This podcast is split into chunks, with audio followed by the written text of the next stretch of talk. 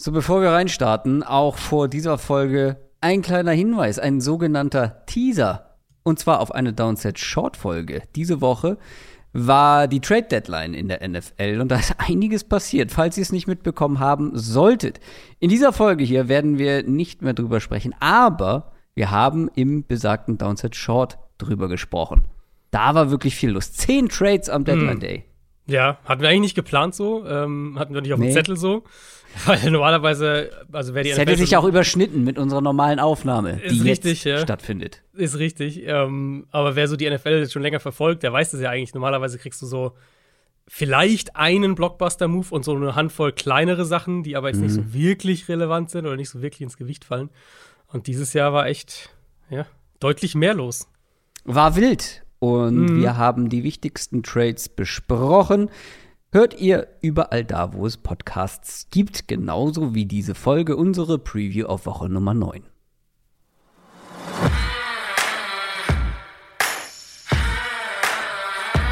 Down, Set, Talk. Der Football-Podcast mit Adrian Franke und Christoph Kröger.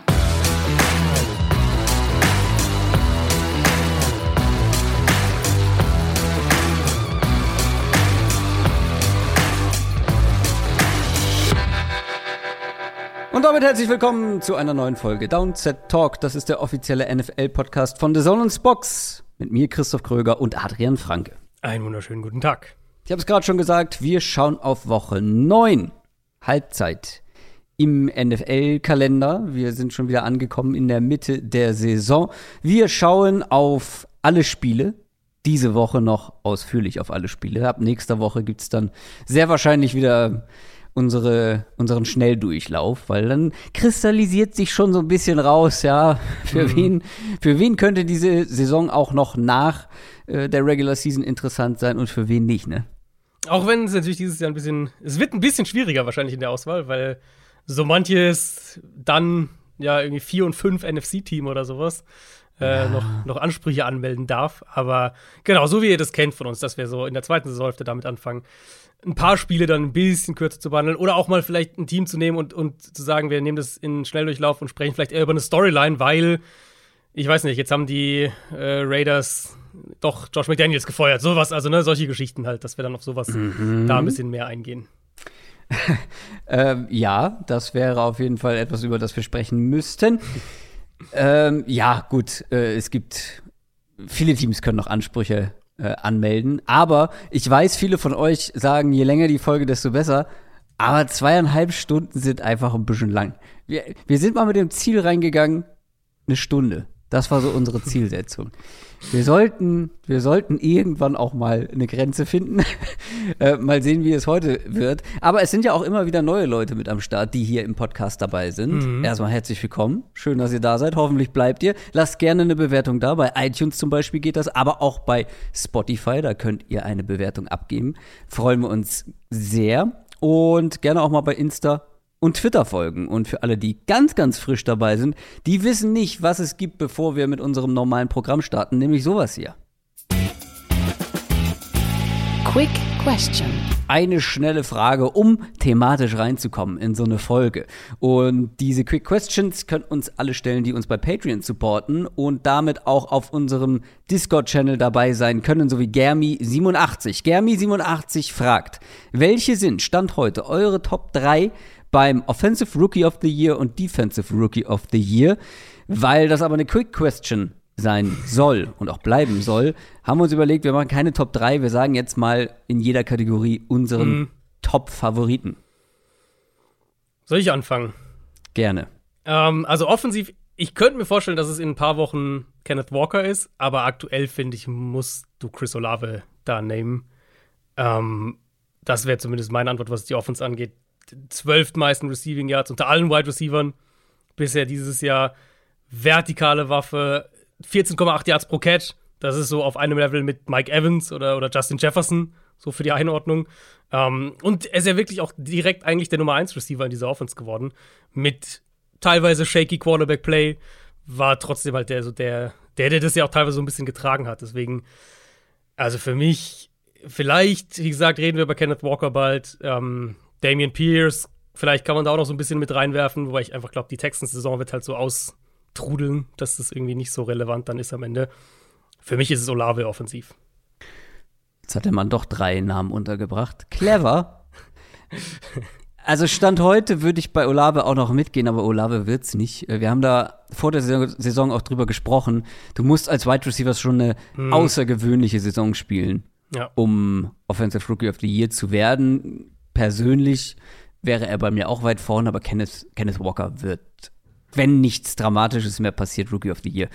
Also, der hatte eine Verletzungs, äh, ja, durchwachsene Vorbereitung hatte dann noch Rashad Penny vor der Nase, setzt sich so dermaßen durch, ähm, natürlich auch, äh, weil Penny sich verletzt hat, aber setzt sich durch und zeigt einfach, wie gut er sein wird. Und ich habe es ja schon mal vor ein, zwei Wochen gesagt. Ich glaube, wir werden am Ende des Jahres über Kenneth Walker als einen der besten Runner der, der. NFL sprechen. Und wenn das so sein wird, dann wird er definitiv offensiv gewinnen. Ist zumindest aktuell jetzt wenn ich den Rest der Saison betrachte, mein Favorit. Defensive mhm. Rookie of the Year ist ein bisschen offener.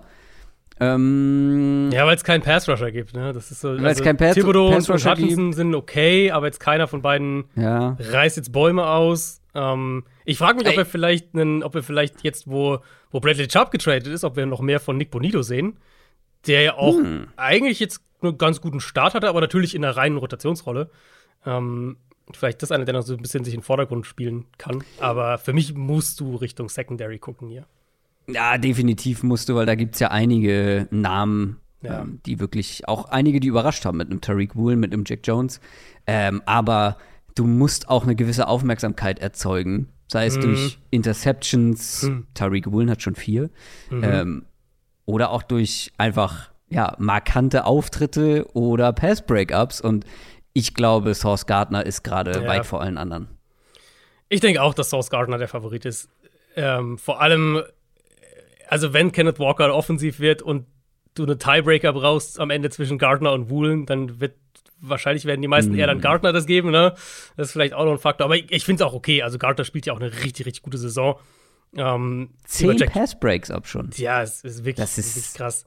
Das äh, ist halt fast noch, also nicht mehr wert als eine Interception, aber das vergessen viele Leute immer, mm. dass so ein Pass-Breakup ist ja der Hauptjob. Das Abfangen ist ja mm. nur ein mhm. Bonus eigentlich, mm. ne? Und zehn Pass-Breakups ist schon. Ja ordentlich. Also Woolen, äh, ich will es auf keinen Fall kleinreden, der spielt eine absolut herausragende Saison ja. und ist auch viel weiter. Ich meine, dass die physischen Tools da sind, das wussten wir, aber er ist viel weiter, als man das gedacht hatte. Und wir, wir waren ja beide damals überrascht nach dem Draft, dass er in der fünften Runde erst ging, so roh er auch ist, aber und jetzt vielleicht auch doch gar nicht so roh, so wie er aktuell spielt.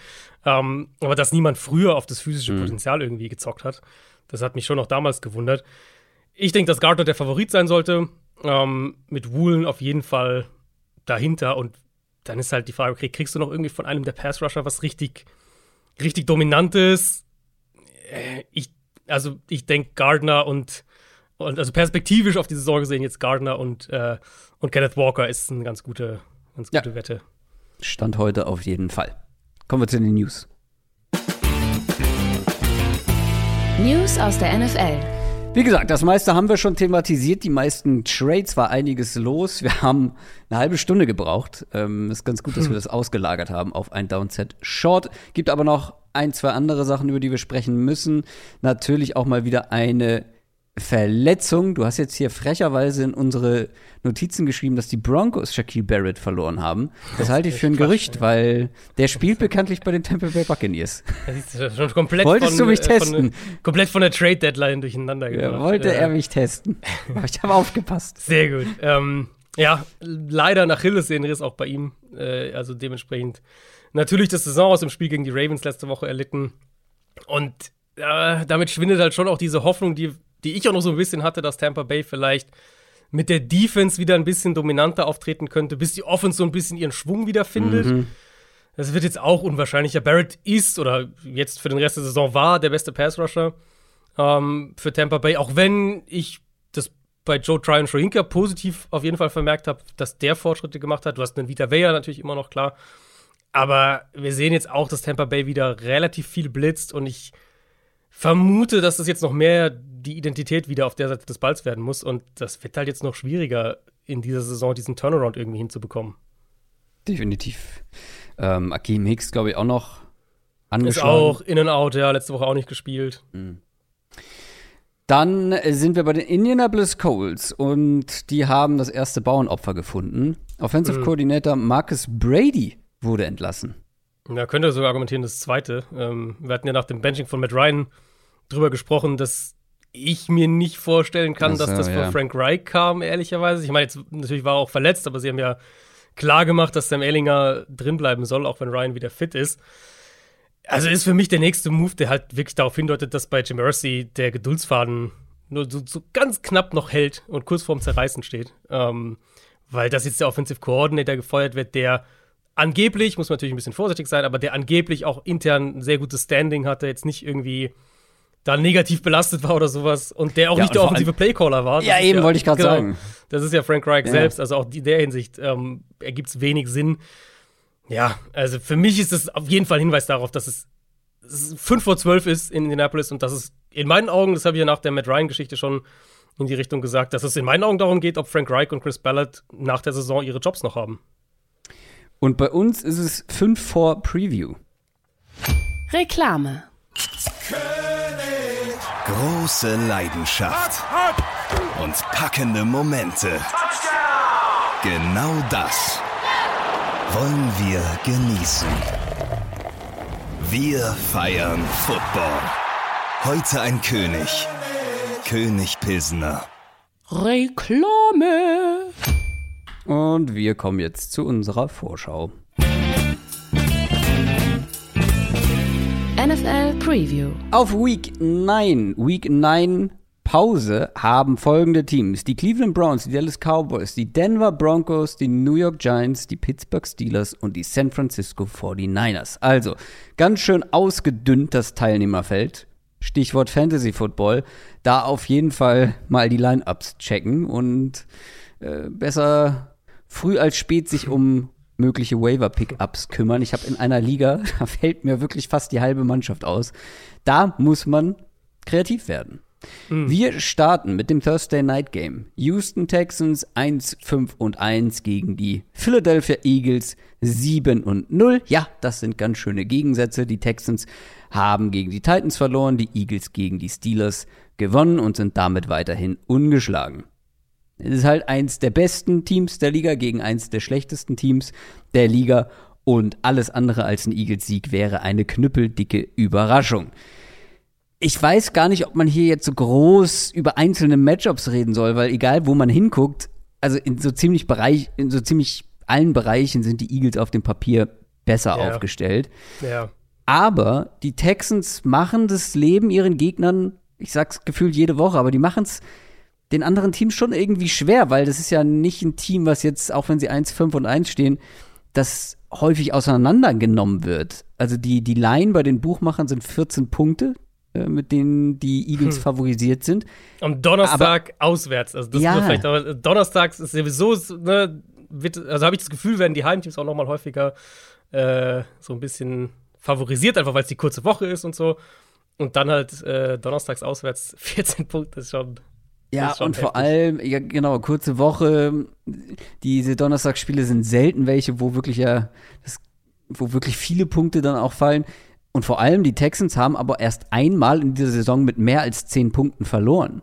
Hm. Das ist jetzt nicht so, dass das gang und gäbe wäre, dass die hier hm. mit zwei hm. Scores hm. verlieren. Aber welches Szenario müsste denn entstehen, damit die Texans hier vielleicht sogar eine Chance haben oder zumindest eine Chance haben, nicht mit 14 Punkten oder mehr zu verlieren? Boah, ja. Ist echt schwer, ne? Ist echt schwer. Ja. Weil ich glaube, wenn du musst sowieso schon, wenn wir darüber reden, welche Chancen haben die Texans in dem Spiel, musst du in meinen Augen schon über die Texans Offense versus Eagles Defense sprechen, weil auf der anderen Seite vom Ball sehe ich es einfach nicht. Da können wir mhm. gleich noch kurz drauf schauen. Texans haben die Tackles in Ordnung, ähm, die Offensive Tackles, also da sollten sie jetzt nicht irgendwie direkt überrannt werden. Ich bin mal gespannt, inwieweit Robert Quinn gleich ein Faktor ist für die Eagles mit seinem Speed und Explosivität Stimmt, da ja. in dem Spiel, ob er da, ob er da eine größere Rolle dann einnehmen kann. Eagles haben ja Jordan Davis verloren, das tut auf jeden Fall innen in der Rotation weh. Ja, und natürlich immer noch Javon Hargraves und Fletcher Cox, mhm. also sind jetzt da nicht irgendwie, äh, nicht irgendwie dünn auf einmal aufgestellt. Sie können auch viel mit Stunts machen, Reddick sowieso, mit Quinn kannst du das auch machen. Ähm, da ist Houston dann auch anfällig. Deswegen, ich vermute, dass Davis Mills trotzdem ganz gut unter Druck stehen wird und dass, dass Houston es auch im Run-Game schwer haben wird. Und dann reden wir halt schon davon, okay, wenn der Quarterback viel unter Druck steht, er wirft jetzt eh nicht so mega viel tief, dann reden wir wahrscheinlich davon, dass sie viel underneath gehen müssen. Mhm. Ähm, und das, das ist das eine, was ich mir vielleicht vorstellen kann, wo sie ein bisschen was machen können, dass sie so ein bisschen das Feld öffnen mit ihren, mit, mit Cooks outside, ähm, der ja jetzt auch merklich wohl unzufrieden war, nach, dass er nicht getradet wurde zur Deadline. Also das kommt dann auch noch so ein bisschen dazu. Der soll mal froh sein, dass er ausnahmsweise nicht getradet wurde. ja, ich glaube, in dem Fall wäre es ihm lieber gewesen. Hm. Ähm, und dann gibt es halt auch einfach nicht so viele Waffen. Also selbst wenn wir gucken, wie die Eagles das defensiv spielen werden, wollen äh, oder wollen werden, mit ihren Cornerbacks, mit ihren Safeties, wo sie auch viel Man-Coverage spielen können und wollen ja auch teilweise dieses Jahr. Also vielleicht mit Cooks halt und, und Nico Collins, wenn der fit ist, kannst du ein bisschen was machen, aber es ist schon sehr, sehr wenig. Also es ist schwer, also du bist nicht 14 Punkte äh, Favorit auswärts am Donnerstag ohne Grund und also einen Case hier wirklich zu machen, fände ich fast unmöglich. Ja, und dann auf der anderen Seite hast du es gesagt, noch weniger Chancen, da was zu machen für die Texans. Eine der schwächsten Run-Defenses trifft auf eine der besten ja. Run-Offenses der Liga. Ja, genau. Und wenn das Run-Game nicht klappt, haben wir ja auch zum Beispiel letzte Woche wieder gesehen, was dann AJ Brown einfach mhm. auf eigene Faust machen kann. Und wenn das alles nicht hilft, dann, dann gibt es auch noch einen Jalen Hurts, der man für, für einen First Down laufen kann. Also, ja. ja. Also, Texans haben nach EPA pro Play die zweitschlechteste, nach defensiver Rush Success Rate die viertschlechteste Run Defense in der NFL. Mhm. Haben wir ja gerade sehr eindrucksvoll gegen Derrick Henry mal wieder gesehen, der auch nur noch gefühlt für 200 Yards läuft in jedem Spiel gegen Houston. Und in dem Matchup würde ich ja sogar noch sagen, also gegen die Titans jetzt, jeder weiß, dass die Titans jetzt durch die Luft nicht viel Gefahr ausstrahlen. Zumal sie Gerade ja ohne, mit Malik Willis. Genau, ohne ja. Ryan Tannehill gespielt haben. Also vom, vom Gameplan her kannst du dich eigentlich voll aufs Run-Game fokussieren und hat den Texans jetzt auch nichts gebracht. In dem Fall ähm, hast du diesen Luxus ja nicht, weil, wie du gesagt hast, du musst, äh, du musst die Shots nach außen im Passspiel berücksichtigen, das ganze Option-Run-Game, du musst die RPOs berücksichtigen. Und plötzlich hast du irgendwie zig Aspekte, die du verteidigen musst. Und wir haben bisher einfach nur wenige Defenses gesehen, die das über ein ganzes Spiel hinbekommen. Und ich sehe halt nicht, wie die Texans das verteidigen. Die, die Front ist okay für Houston, ja. aber halt eben, wie gesagt, anfällig gegen den Run, gegen diese Eagles-Line generell unterlegen. Und also vielleicht durch die Art und Weise, wie sie strukturell ihre Coverages spielen, könnte ich mir vorstellen, dass sie vielleicht weniger diese Big Plays zulassen, als wir das jetzt auch gerade letzte Woche gesehen haben. Aber das ist ja halt nur ein Aspekt dieser Eagles Offense. Und wenn sie halt diese Shotplays nicht so kriegen, dann haben wir auch gesehen, dass sie durchaus in der Lage sind, diese langen Drives hinzulegen und, und ein Dritter und kurz nach dem nächsten ähm, zu verwerten. Mhm. Ja, es sind einfach zu viele Aspekte und ich, also ich sehe keinen Ansatz für die Texans, wie sie das stoppen. Also ich kann mir schon irgendwie vorstellen, dass es keine 14 Punkte Unterschied werden, einfach weil es kurze Woche ist. Mhm. Die sind oft zäh, die Spiele. Aber ja. Ähm, ja, würde also, ich mitgehen sogar, weil einfach, weil wir auch, wir haben sie auch von den Eagles schon gesehen. Mal jetzt nicht unbedingt, äh, nicht unbedingt letzte Woche, aber das haben wir in mehreren Spielen dieser Saison gesehen, dass sie ja auch so ein bisschen in den Verwaltermodus schalten. Also, dass sie vielleicht genau. zur Halbzeit irgendwie, keine Ahnung, 24-3 führen und dann halt aber den Fuß vom Gaspedal nehmen und dann geht es am Ende irgendwie, weiß nicht, 27, 17, 27, irgendwie sowas in der 27, 20, 27, 17 aus. Und es gibt natürlich immer noch die Möglichkeit, das haben wir auch gerade in der NFL schon häufiger mal gesehen, dass so ein krass überlegenes Team mit so einer, mit so einer ja, krassen Favoritenrolle irgendwo hinfährt. Ähm, fahren sie irgendwo hin oder sind sie zu Hause? Nee, sie fahren. Ja, ja, ähm, ist in Houston. Genau, in Houston und dann aber das gegnerische Team auch so ein bisschen unterschätzen mhm. und da so ein bisschen reingehen, wir gewinnen mhm. ja eh.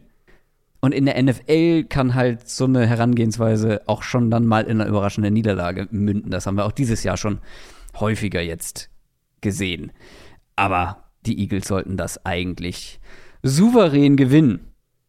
Dann kommen wir zum Sonntag. Die Atlanta Falcons haben die Panthers niedergerungen und sind jetzt Division Leader der NFC South mit einem hm. Rekord von vier Siegen und vier Niederlagen. Die Los Angeles Chargers stehen vier und drei, kommen aus ihrer Bye Week und ich finde es ganz angenehm, so in der Vorbereitung, wenn es so richtig eindeutige Matchups gibt, wo du draufschaust und siehst, mhm. ah ja, hier ist eine Schwäche von Team X und die trifft auf eine Stärke von Team Y. Weil hier haben wir eine der besten Rushing Offenses der Liga mit den Falcons. Ähm, und die treffen jetzt auf eine, wenn nicht die schwächste Rushing Defense der Liga mit den Chargers. Die bekommen das einfach nicht gefixt.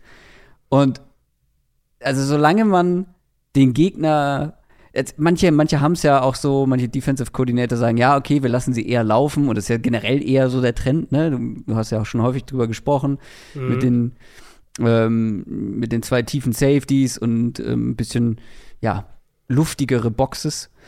Aber wenn man den Gegner halt viel laufen lässt, aber dazu noch viel durch die Luft zulässt und am Ende vor allem die Spiele nicht gewinnt, dann ist es ein Problem. Und das Problem haben die Chargers gerade. Ähm, also jetzt vor der Bye Week auch, auch wieder Kenneth Walker 167 Yards laufen lassen, laufen lassen, mhm. 7,3 ja. Yards pro Versuch. Das ist einfach zu viel und die Falcons können und wollen laufen und könnten jetzt zu einem Überfluss auch noch Cordero Patterson zurückbekommen. Der war ja auf IR. Man könnte ihn reaktivieren. Ich glaube, es gibt da noch keine, ähm, keine News, ob sie es auch machen. Aber selbst ohne ihn mit Caleb Huntley und Tyler Allgeier machen die das echt gut und das könnte auch hier mal wieder problematisch am Boden werden für die Chargers. Ja, ist ja eine strukturelle Sache einfach, ne? Also gerade was die Running Backs angeht, so wie die Falcons im Moment spielen, kannst du da schon sehr die Running Backs durchrotieren und wirst wahrscheinlich mit vielen Erfolg haben, einfach weil das ja, wie gesagt, strukturell schematisch die da auch einfach viel, viel produzieren. Ich würde ein bisschen widersprechen, was die Run-Defense der Chargers angeht, tatsächlich, ähm, weil ich finde, also ich finde, es ist eine zweigeteilte Sache. Äh, du hast natürlich recht, jetzt, die lassen immer noch viel zu viel zu. Aber für mich sind es halt vor allem die Big Plays. Also, letztes Jahr war es ja auch oft so, dass sie einfach Down für Down nichts verteidigt gekriegt haben. Also, dass, dass das Offenses für fünf und dann sieben und dann acht und dann vier und dann neun Yards gelaufen sind. Also immer wieder diese, diese Chunks hatten, wo du quasi den Ball nicht werfen musst. Das hatten wir, dieses Spiel hatten wir letztes Jahr äh, mit den Chargers. Ich finde, dieses Jahr ist es mehr so, dass sie generell ähm, einen besseren Zugriff bekommen Down für Down, aber dass sie halt zu viele Big Plays zulassen. Und die Gefahr gibt es hier halt dann eben mhm. auch wieder in diesem Matchup. Bosa ist noch nicht wieder da, JC Jackson ist raus. Ähm, wir wissen auch, dass, dass, dass Staley nicht dafür bekannt ist, jetzt irgendwie seine Defense drastisch Richtung Run-Focus umzustellen. Auch wenn es vom Matchup hier natürlich irgendwo sinnvoll wäre, weil, also wir alle wissen, dass die Falcons den Ball laufen, egal was der Gegner macht und egal welchen Verlauf auch das Spiel nimmt, im Zweifelsfall. Ähm, deswegen, ich kann mir schon vorstellen, dass Atlanta da auch vor allem was Big Plays angeht, am Boden Erfolg haben wird. Und dann würde ich das sogar noch ausweiten. Es ist ja wirklich nicht so, dass die Chargers jetzt in Coverage total sicher und sattelfest wären. Also, okay, du kannst, wenn wir sagen Kyle Pitts, da kannst du einen Derwin James auf den Stellen, ja, ähm, aber auch nicht bei jeder Situation. Und Drake London, die können schon ein Problem sein für die Falcons, äh, für, für, die, für die Chargers Coverage. Deswegen, mich würde es nicht wundern, wenn Atlanta offensiv hier auch einiges an Erfolg hat, tatsächlich. Ja. Normalerweise würde ich sagen, gegen diese Falcons Defense, gegebenenfalls auch wieder ohne AJ Terrell, ähm, und das hat man gegen die Panthers ja auch ähm, teilweise schmerzlich gespürt mhm, und mhm. ihn schmerzlich vermisst. Da sollten auch die Chargers normalerweise ordentlich punkten können, vor allem nach einer Bye Week, ja, ja. erholt, wieder fitter ja. vielleicht. Aber sind sie nicht. Nicht wirklich. Mike Williams nach wie vor raus. Mhm. Äh, Keenan Allen hat jetzt schon zu Beginn der Woche wieder nicht trainiert. Auch der mhm. fraglich. Josh Palmer, der Wide Receiver, fraglich. Äh, Tight End Donald Parham, fraglich. Jalen Guyton auch noch auf IR. Äh, da bleibt nicht mehr viel übrig. Austin Eckler, ja, sehr gut. Gerald Everett, gut. DeAndre Carter, mhm. das ist so der einzige Wide Receiver, der übrig geblieben ist. Und der mhm. wäre vor der Saison ja nicht mal ein Starting Receiver gewesen. Also, ja ja, äh, ist zwar eigentlich ein ganz gutes Matchup, aber ohne individuelle Qualität oder mit so wenig individueller Qualität wird es für die Chargers ja. auch offensiv gar nicht so leicht. Ja, ich würde halt, ich würde halt wirklich gerne in so einem Matchup jetzt mal sehen, dass sie es zumindest also schematisch strukturell anders versuchen, weil das Argument, okay, die Chargers wollen Adrian ihre Line hofft schützen. immer noch. Ich hoffe immer noch drauf, ja. Äh, wollen ihre Line schützen und so, okay Vielleicht kann man das in einzelnen Matchups nachvollziehen. Hier ja aber nicht. Also die Falcons haben Grady Jarrett und ja. nicht viel mehr. Und also selbst mit jetzt angeschlagenem, also oder, oder, oder Backup Left Tackle und so, sollten die Chargers an der Line of Scrimmage keine großen Probleme haben hier. Deswegen gibt es auch Zeit einfach mal, um vielleicht ein bisschen das Playbook mehr zu öffnen. Carter, ich habe das ja schon vor ein paar Wochen gesagt, Carter einfach wenigstens als so ein designated Deep Vertical Receiver in diese Offense zu packen und ihm ein paar Shots zu geben glaube, ich könnte echt schon ein paar Sachen für die öffnen. Jetzt wird er wahrscheinlich diese Woche mehr machen müssen als das, wenn wir auf die, auf die Verletzungen gucken. Ähm, ich vermute, wir werden viel Kurzpassspiel sehen mit Eckler und Everett und so. Ist es natürlich auch in die Richtung, äh, ja, tendierst du sowieso auch in die Richtung. Aber wie du gesagt hast, falls AJ Terrell ausfällt, ähm, Casey Hayward eben auch raus ist und wie gesagt, Herbert Zeit in der Pocket hat. Also selbst wenn die Chargers ihre Kurzpass Klein-Klein-Offense spielen und den Ball laufen wollen, Falcons haben auch eine der schlechtesten Run-Defenses in der NFL. Also auch das sollte eigentlich funktionieren für die Chargers. Für mich ist es ein Spiel, selbst wenn, also Mike Williams wird nicht spielen, aber selbst wenn auch, selbst wenn Williams und Keenan Allen beide nicht dabei sind, ist es trotzdem ein Spiel, in dem ich einfach mal eine deutlich bessere Chargers-Offense sehen will. Und äh, vielleicht haben sie ja in der Bye Week was umgestellt. Vielleicht haben sie ja irgendwas ah. angepasst in der Bye Week. Aber das mhm. wäre halt das Matchup. Wenn du es da nicht siehst, dann ja, dann weiß ich nicht, ob wir, weiß nicht, wie viel Hoffnung wir für den Rest der Saison da noch haben können. Aber was ist jetzt die Bye Week? Also was sollte in dieser Bye Week anders sein als in der ganzen Sommerpause? Ja, das ist halt das.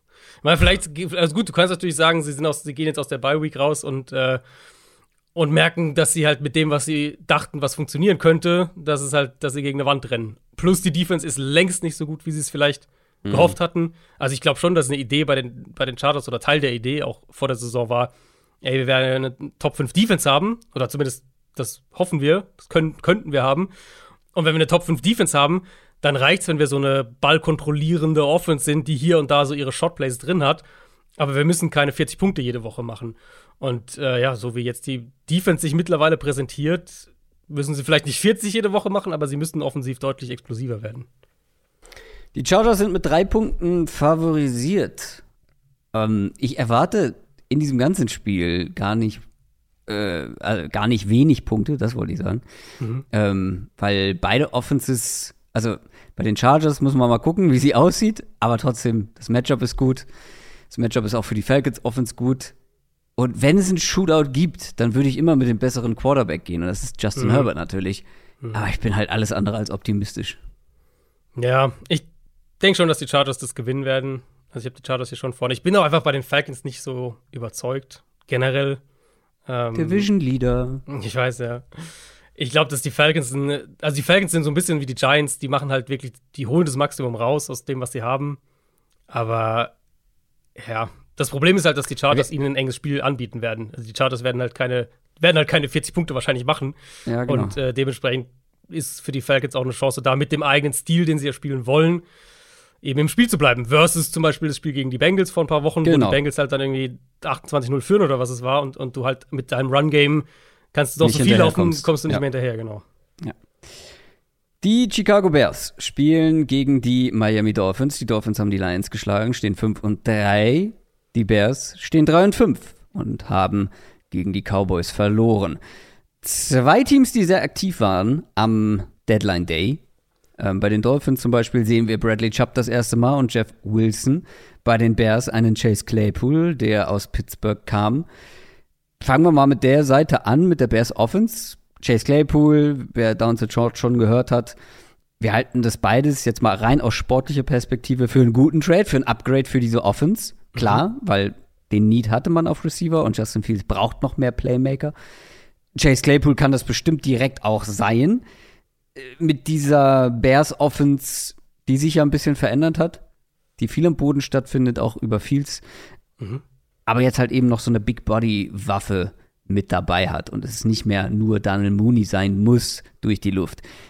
Gleichzeitig trifft man halt aber auf eine Defense, ähm, die zwar zeitweise gegen die Lions auch Probleme hatte, aber die gerade da, wo die Bears immer noch eine Schwäche haben, nämlich in der Protection, in der Offensive Line, jetzt mit Bradley mhm. Chubb halt noch einen weiteren Spieler haben, mit dem sie angreifen können. Und Miami zum Beispiel ist ja eh nicht verkehrt gegen den Run, also da könnte man die Bears vielleicht schon mal ein bisschen ja. limitieren und jetzt gegen den Pass, also im Pass Rush, nochmal verbessert, weil Jalen Phillips spielt ja auch eine echt starke Saison. Mhm. Jetzt Bradley Chubb noch dazu also ich glaube, dass, dass ähm, ein Bradley Chubb, jetzt wenn wir nur mal auf die beiden Trades gucken, Chubb gegen Claypool, dass der einen größeren Impact direkt im ersten Spiel haben könnte ähm, im Vergleich zu seinem Gegenpart bei den Bears. Ich will halt bei Claypool wirklich sehen, wie sie ihn einsetzen. Das finde ich da fast, also was die, was die Dolphins mit Chubb machen, ist, glaube ich, jetzt nicht so ein Geheimnis. Ähm, mhm. Was die Bears aber mit Claypool machen, da bin ich tatsächlich gespannt drauf, weil ich hatte es ja gesagt eben im, im, im Short, dass ich ihn in der Offense eigentlich als einen richtig guten Fit als Big Slot Receiver sehe. ähm, wo er auch gewinnen kann mit seinem Frame und, und mit der Physis, aber wo er halt auch als Blocker eine, eine, Rolle spielen kann. Und das ist ja durchaus wichtig in dieser Offense. Das sehen wir bei, bei Varianten dieser Offense, sehen wir das ja überall, diese Big Slot ähm, Receiver. Alan Lazard in Green Bay ist so das Beispiel. Wir hatten vor der Saison drüber gesprochen, dass es wahrscheinlich das ist, was die Broncos mit Tim Patrick geplant hätten, wenn der sich nicht verletzt hätte. Ähm, da gibt es ja einige Beispiele. Cooper Cup, natürlich so das Paradebeispiel. Amon Ross St. Brown in Detroit auch. Da gibt es wirklich einige Beispiele mhm. von so physischeren Receivern, die in dieser Rolle dann auch eben nicht nur als Receiver, Receiving-Option, sondern eben auch mit Vielseitigkeit eine Rolle spielen. Und, und da kann ich mir Claypool gut vorstellen und bin gespannt, inwieweit sie ihn da auch aufstellen. Ähm, aber das ist halt generell auch für mich das Matchup.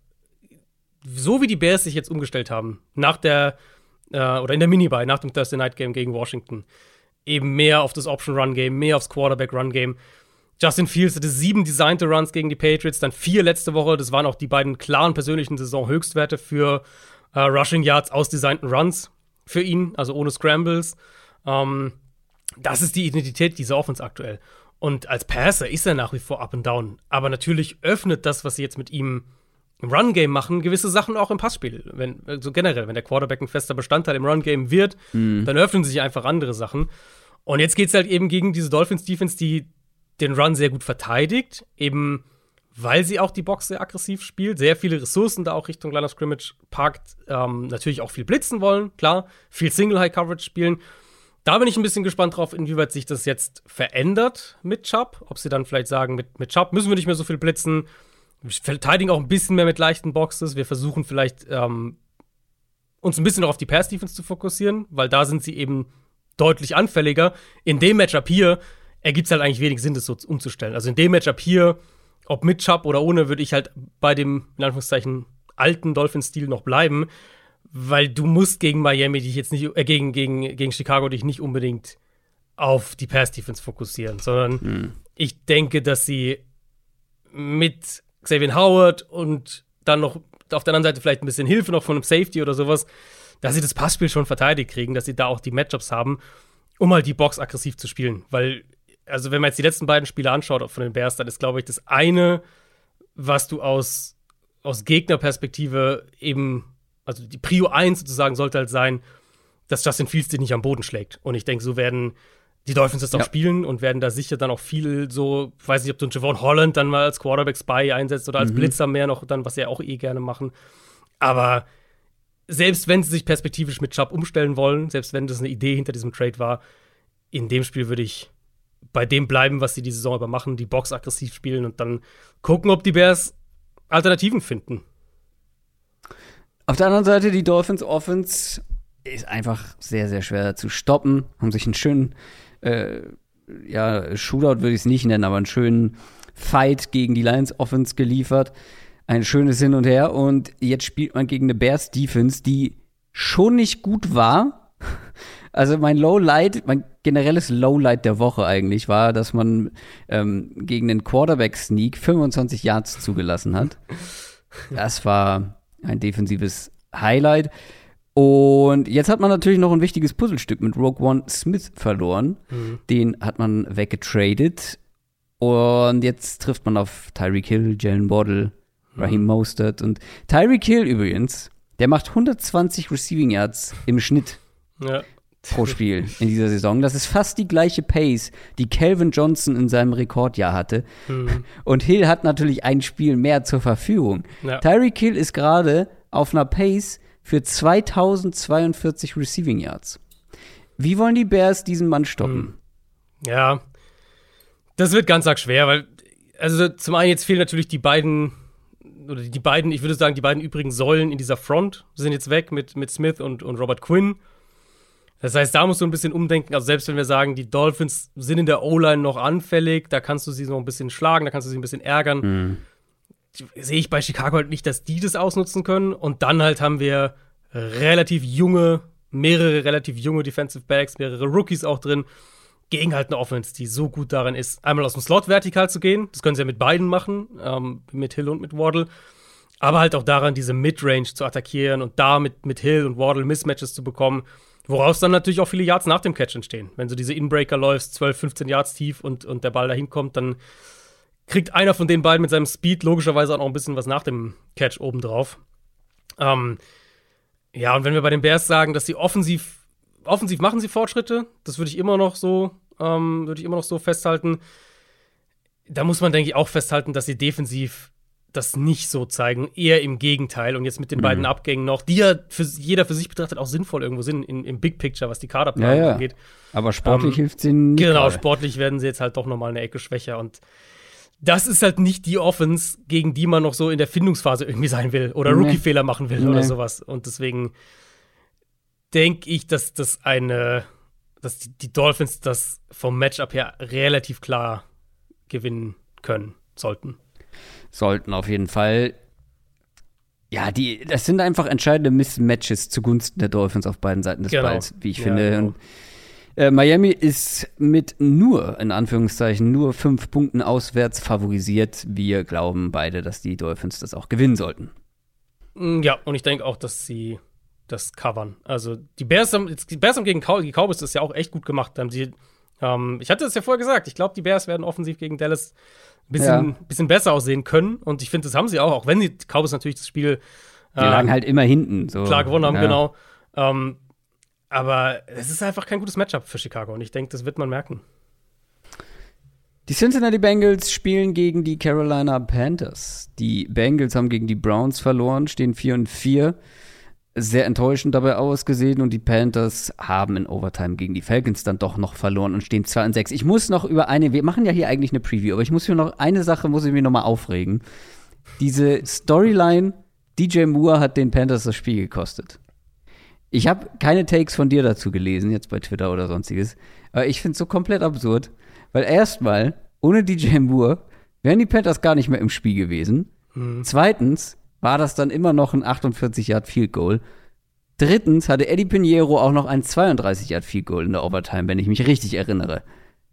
Und ich habe gelesen, dass die Wahrscheinlichkeit, dass beide diese Field Goals, beziehungsweise Extra Point und Field Goal, daneben gehen, da gab es eine Wahrscheinlichkeit von 1,4 Prozent. Ist einfach nur bitter, dass sie verloren hm. haben. Und DJ Moore bleibt weiter einer der am meisten underrated Wide Receiver der NFL. Aber das nur dazu. Ich habe überhaupt keinen Take dazu, deswegen habe ich glaube ich auch nichts dazu gesagt. Also so. es ist halt, keine Ahnung, er, er, feiert halt und okay, dann, dann zieht er den Helm ab und so weiter und so fort. Vollkommen zu Recht übrigens nach diesem Catch. Ja. In meinen Augen. Also ist halt natürlich doof, ja. Genau. Das ist wie Trikot ausziehen im Fußball. Ja. Okay, und das ist dann eine fünfte gelbe Karte. Ja, aber in manchen Situationen ist man einfach so überwältigt von den eigenen Gefühlen. Und dieses Play mhm. war so gut von ihm, von PJ Walker es war einfach perfekt. Da kann man schon mal aus der Haut fahren, beziehungsweise aus dem Helm. Also vielleicht ist der Takeaway eher, dass man äh, nach einem Touchdown den Helm ausziehen darf. Ich weiß nicht. Ja. Aber ich habe keinen, ich habe keinen, ich habe keinen starken Take das dazu. Ist, doch, das ist ein guter Take, weil es ist alle. Warum? Was ist denn? Also es ist mit Trikot ausziehen genau das gleiche. Okay, das dauert, das kann irgendwie ein bisschen Zeit kosten, das wieder anzuziehen, bla bla bla. Verstehe ich aber schon nicht. Aber Helm ausziehen ist ja noch mal also wenn du, wenn du sagst, ein Trikot ausziehen, das, du entblößt deinen Oberkörper, so das möchte man nicht. Okay, aber hier entblößt du deinen Kopf, dein Gesicht. Wie kannst du nur? Also das ich sag so, ich verstehe es, dass du es nicht zwischen Plays machen sollst, ne? Also keine Ahnung. Es ist ein also, Touchdown, dann Drive, ist Ruhe erstmal. Genau, aber so ein Touchdown so als, als ein Abschluss und äh, und wir wollen ja. ja auch, ganz ehrlich, wir wollen dir sagen, gerade in der NFL ähm, finde ich, ist es nochmal so ein bisschen was, weil, weil du das Gesicht von den Spielern ja nicht siehst, normalerweise. Ähm, ja. Versus den allermeisten anderen Sportarten, wo du es ja immer siehst. Finde ich, äh, fügt es auch nochmal so ein emotionales Element ja. dazu. Das diese Jubel-Ding. Ähm, ja, das ist, glaube ich, mein einziger Take dazu. Die NFL hat Sand in der Kimme. Ich sag, wie es ist, weil das, das Wildeste war ja noch die andere Strafe, die es gab. Ich weiß jetzt gerade nicht mehr, Ah, hilf mir. Welches Spiel war es? Right Receiver setzt sich gegen zwei Spieler durch. Die fallen beide an ihm, prallen an ihm ab, fallen zu Boden und der zählt einfach quasi nur durch, wie viele er jetzt gerade geschlagen hat. Das war AJ Brown, war das. Ja. Ja. Genau. Mhm. Ein so lässiger Move. So on point.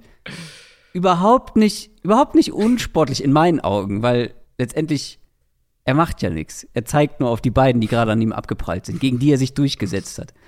So ein lässiger Move und dafür gibt es eine Strafe. Also das, ja. Kommen wir zurück zu den Bengals gegen die Panthers. Äh, die Panthers Offense. Einfach so viel, viel besser sehen sie aus, seitdem Matt Rule nicht mehr damit dabei ist, seitdem Baker Mayfield nicht mehr da spielt. Das ist schon, das macht mich eigentlich auch richtig sauer, weil jetzt blüht plötzlich ein Terrace Marshall auf. Das muss ein Rule-Opfer gewesen sein.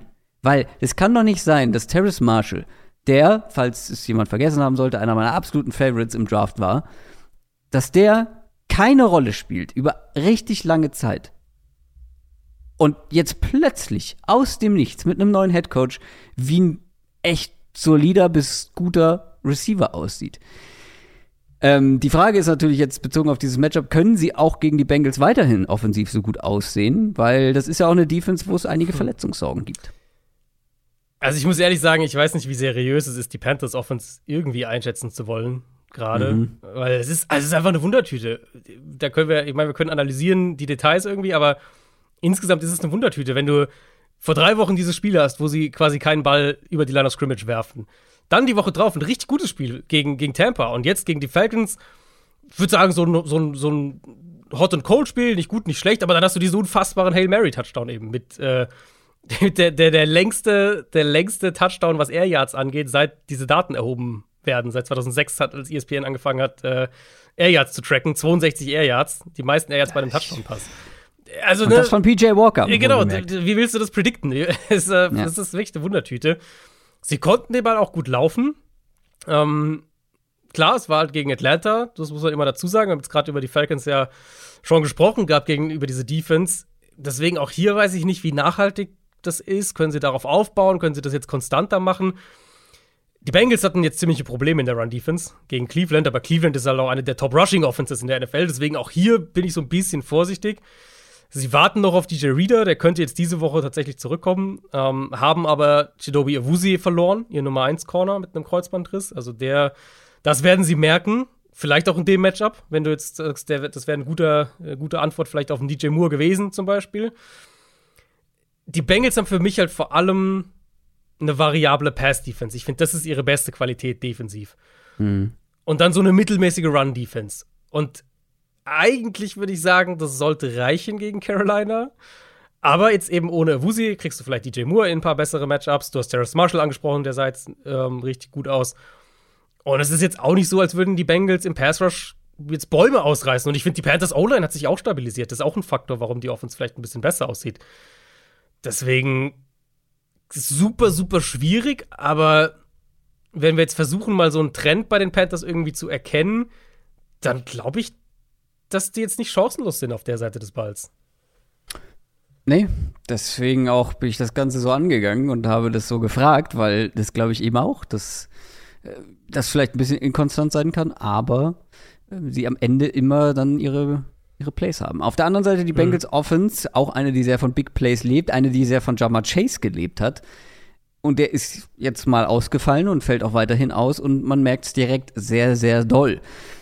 Vor allem wenn man dann auch einen T. Higgins, der ja auch richtig gut ist, das erste Mal so richtig für ein Big Play im vierten Viertel findet. Also vielleicht hatte er vorher schon mal hm. ein, zwei Catches. Ja. Und ich meine, das war ja auch, äh, also das war ja Haupt, das war so ein bisschen wie der erste AJ Brown Touchdown. Das ist halt, der Quarterback wirft den Ball hoch und hofft, dass sein ja, Receiver genau. ein Play macht und der Receiver macht halt ein Play. Ja. Ähm, trotzdem bin ich der Meinung, wenn halt ein Jammer Chase ausfällt, musst du T. Mhm. Higgins versuchen, in gute Position zu bekommen.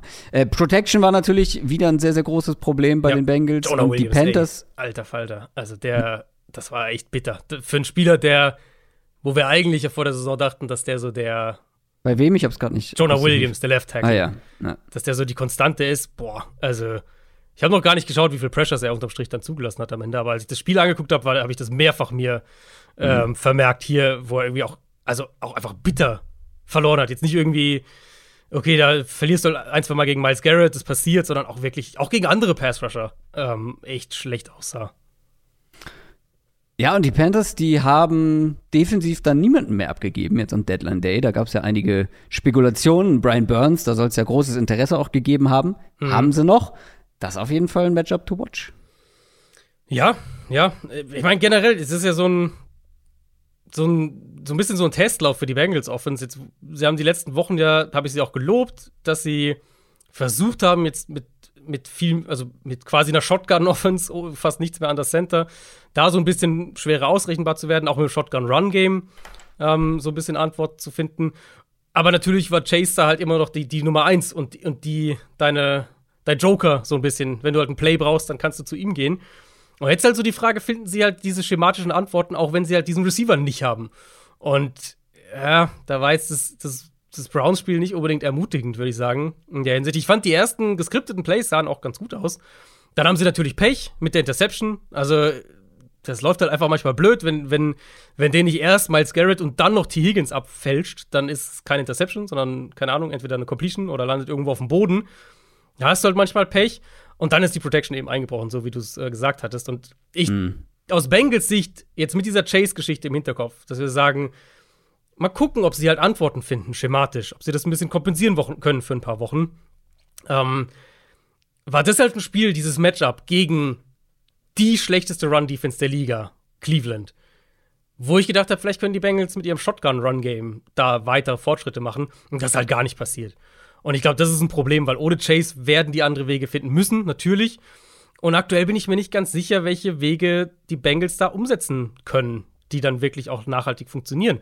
Und die Panthers, das sagen wir jetzt auch seit Wochen, diese Defense kann unangenehm sein. Derek Brown spielt gut, Burns natürlich. Die können Druck auf den Quarterback machen. Gegen das, was wir von dieser Line gesehen haben, sollten sie auf jeden Fall ja, Druck machen können. Und jetzt, so wie die Offense jetzt doch wieder sehr eindimensional gewirkt hat ähm, mhm. und natürlich in der Line riesige Probleme hatte, ja, ich glaube, dass die Panthers denen da schon auch so ein bisschen Druck machen können. Panthers haben auch eine gute Run-Defense. Also das Matchup, was das Run-Game angeht, ist hier in meinen Augen eine ganze Ecke schwieriger als jetzt gegen Cleveland. Und gegen Cleveland haben sie wenig zustande gebracht. Ja, äh, also so ein bisschen. JC Horn spielt auch eine ganz gute Saison. Ja, den, den kannst du auch auf Higgins stellen. Das ist eigentlich ein gutes Matchup, ja. auch vom Spielertyp ja. her. Ähm, genau, das hatte ich mir auch noch notiert. Und, und dann, okay, Tyler Boyd kann eine größere Rolle haben. Aber ich, also, es ist halt eigentlich, müssten sie schematische Auswege finden und das sehe ich einfach nicht bei diesem Trainerstab, ganz ehrlich. Ja, die Bengals sind aber mit sieben Punkten favorisiert. Das. Ja, weil sie sind das so bessere Team. Natürlich sind sie das bessere Team. Team. Ja. ja. Aber sicher will ich mir nicht, dass sie das hier gewinnen. Ich glaube, ich würde jetzt, also ich muss mich ja entscheiden, Bengals hm. gewinnen das auch, hm. also wäre zumindest mein Tipp, aber könnte enger werden. Ja, ich habe sie sogar, äh, hab's, äh, weiß nicht, wann du es aktualisiert hast, sie sind sogar 7,5 Punkte Favorit mittlerweile bei mir hier. Oh, das ist bei mir noch nicht lange her, aber ja, dann hat sich das nochmal vor kurzem verschoben. Also, naja. Ich würde allein auf die Bengals tippen, weil ich halt ja, dem, dem nicht traue, dass die Panthers Offense, dass die jetzt irgendwie den Heiligen Gral gefunden haben und auf einmal irgendwie ne, jede Woche solche ja, Spiele Aber du brauchst ja nicht den Heiligen Gral finden, wenn ja. dein Quarterback ein paar richtig gute Plays hat, ein paar richtig gute Würfe zu einem richtig guten Wide Receiver und wenn Terrace Marshall da weitermacht, wo er letzte mhm. Woche aufgehört hat, vielleicht sogar einen zweiten guten. Also ja. Also ich glaube, das wird ein ekliges Spiel für die Bengals, dass sie knapp gewinnen. Ähm, aber ich könnte mir eher so ein, so ein 2017-Kategorie, so diese Ecke vorstellen, als dass die irgendwie mit acht Punkten Vorsprung gewinnen. Also siebeneinhalb Punkte würden sich für unser kleines Tippspiel auch gut machen, ne? Mhm, das stimmt. Wie es da ausgegangen ist, besprechen wir später. Schauen wir mal. Schauen wir mal. Ich notiere sie mir mal, die Panthers. Ähm, dann sind wir bei den Detroit Lions. Die stehen 1 und 6 und spielen gegen die Green Bay Packers 3 und 5. Die Lions haben mal wieder knapp verloren, diesmal gegen die Dolphins. Die Packers haben gegen die Bills verloren. Zwei Teams also aus einer Niederlage. Und ja, ich weiß, es ist gerade mal die halbe Saison rum. Nicht mal.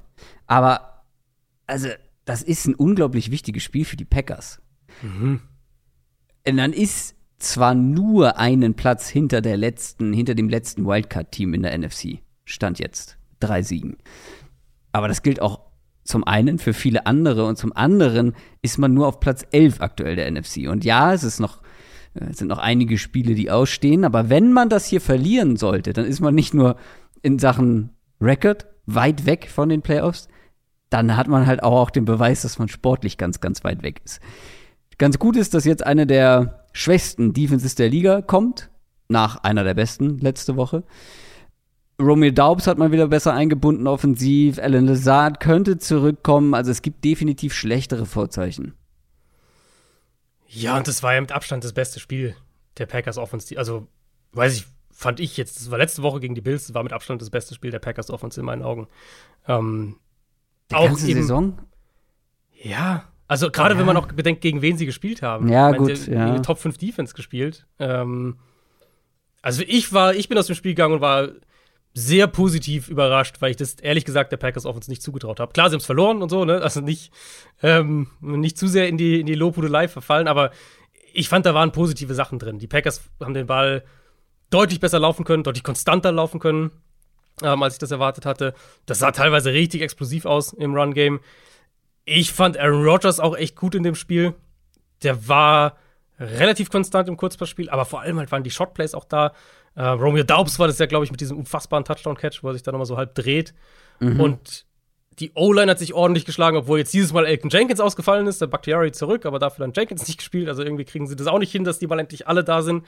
Trotzdem, O-Line hat auch, sich auch besser geschlagen, als ich das erwartet hatte. Und ich glaube, das darf den Packers schon Optimismus geben. Zumindest mal dahingehend, dass sie auf einem guten Weg sind.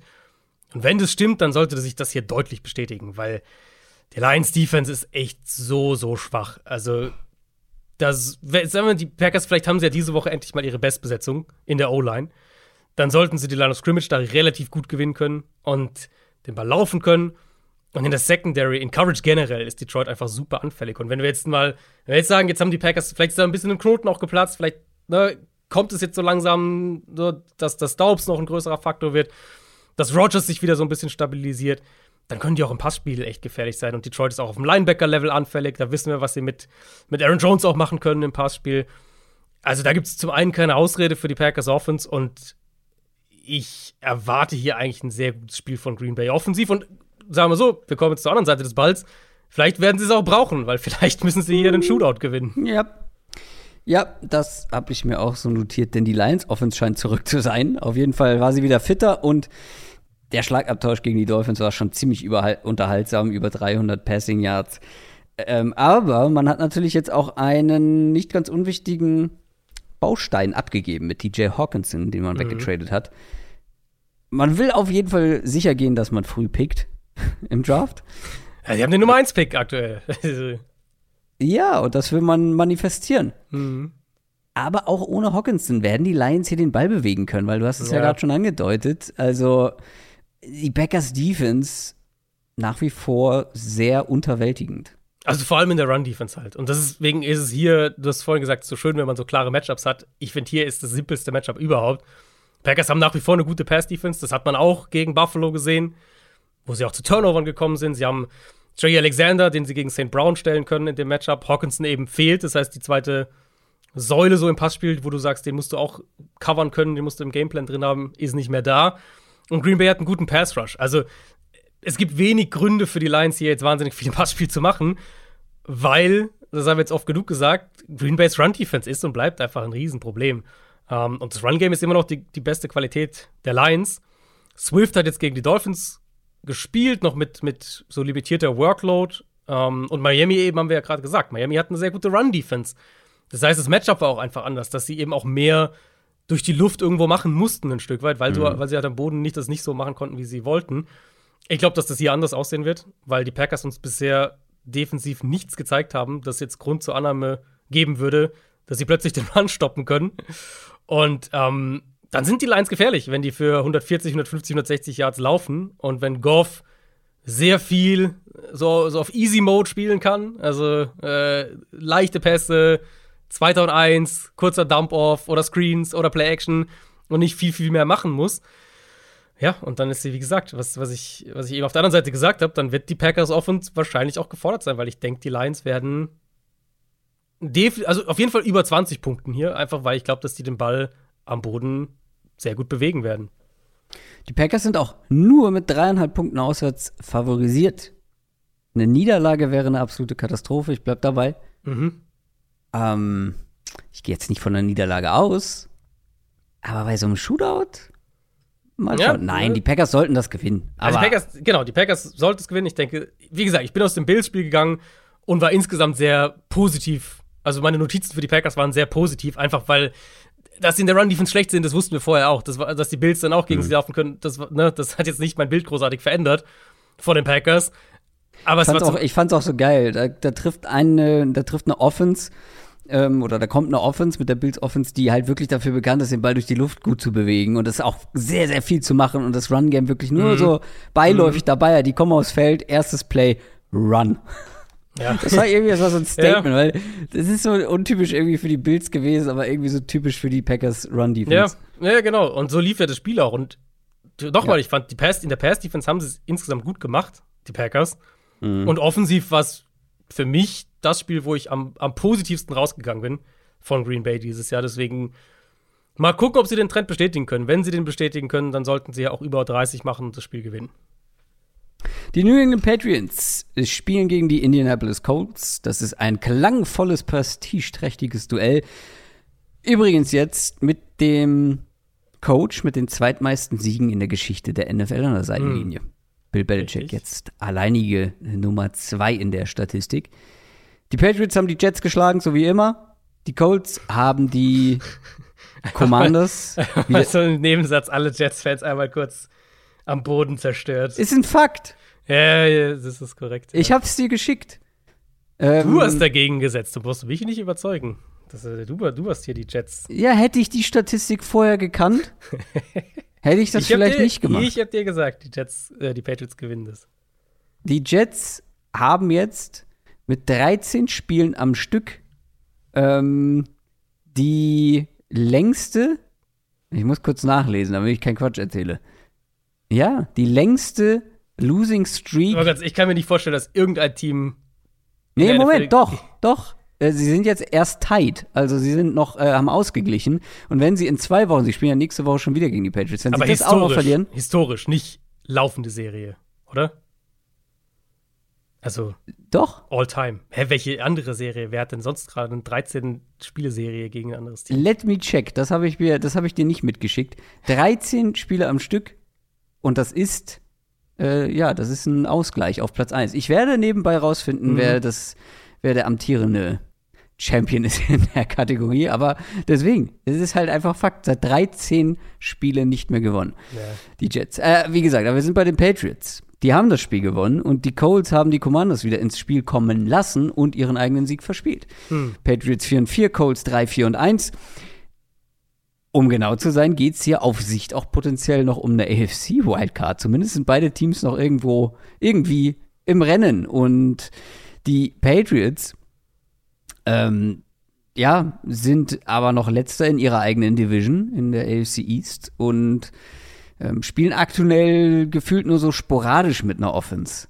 Es hat dann jetzt auch gegen die Jets gereicht, auch dank Defense und Special Teams, aber die Offense ist schon sehr pff, dünn, ähm, eher so wie zu Beginn der Saison, die, die Offense-Leistung. Ähm, die Quarterback-Debatte zwischendurch, Mac Jones hat dann nicht besonders gut gespielt. Reicht so eine mittelmäßige Offense-Leistung auch gegen die Colts-Defense?